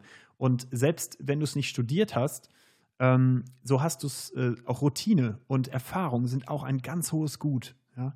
Und lasst euch da draußen, lasst euch nicht unterbuttern, sondern macht weiter und, und macht vor allen Dingen mit dem weiter, woran ihr glaubt. Äh, wer tief in sich hineinhorcht, der weiß immer, ob das richtig ist, was er macht oder, oder ob es falsch ist.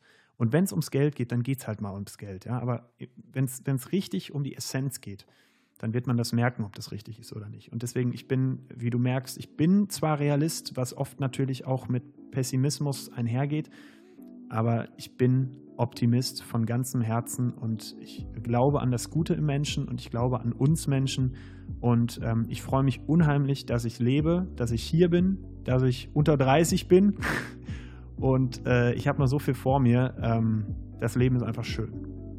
Daniel, welch wundervolle Schlussworte. Ähm, da schießen mir schlagartig ein Vertränchen in die Augen. Ja, du sollst auch nicht immer Zwiebeln schneiden im Podcast. Habe ich heute tatsächlich. äh, vielen Dank für dieses äh, tatsächlich äh, sehr inspirierende äh, Gespräch und äh, vielen Dank, dass du äh, deine vielen Erfahrungen und Ansichten mit mir und den ZuhörerInnen geteilt hast. Und ja, ich wünsche dir tatsächlich all the best zum äh, ganzen Rest. Äh, deines Lebens und hoffe natürlich auch, äh, dass sich alles auch irgendwann, ja, dass die, die, äh, die, die Wellen wieder äh, flache, äh, flacher werden. Ähm, nicht nur die äh, Infektionswellen, äh, sondern auch die Wellen, die gesellschaftlich gerade ähm, durch die Menschen und durch die Gesellschaft gehen. Und ja, deinen Optimismus nehme ich jetzt mit ins Bett gleich. Das freut mich. Vielen Dank für die Einladung. Es hat super viel Spaß gemacht und ich hoffe, dass, es, dass sich unsere Wege bald wieder auf einem Donau, nee, äh, auf einem Rheinschiff kreuzen. Ein Rheinschiff, ja. Und äh, wir, nachdem wir Summer of 69 einen Halbton tiefer gespielt haben, mit äh, 800.000 grölenden Menschen äh, schön mit Pilzkin in der Ecke sitzen und sagen, war das geil. Sehr, sehr gerne. Freue ich mich jetzt schon drauf. Daniel, ich danke dir. Machet gut und für alle anderen ähm, heißt es äh, Podcast abonnieren. Schreibt äh, gerne, wo es geht, eine Rezension. Äh, tragt die Botschaft äh, weiter raus und äh, ihr könnt euch gerne bei mir melden unter podcast.musik-kann-mehr.de, ähm, wenn ihr auch gerne mal dabei sein wollt und ein bisschen was äh, zu erzählen habt.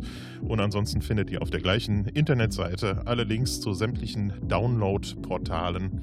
Und ja, wer weiß, vielleicht hören wir uns auch beim nächsten Mal wieder, wenn es heißt Musik kann mehr, der Künstler-Talk. Und tschüss. Musik kann mehr, der Künstler-Talk.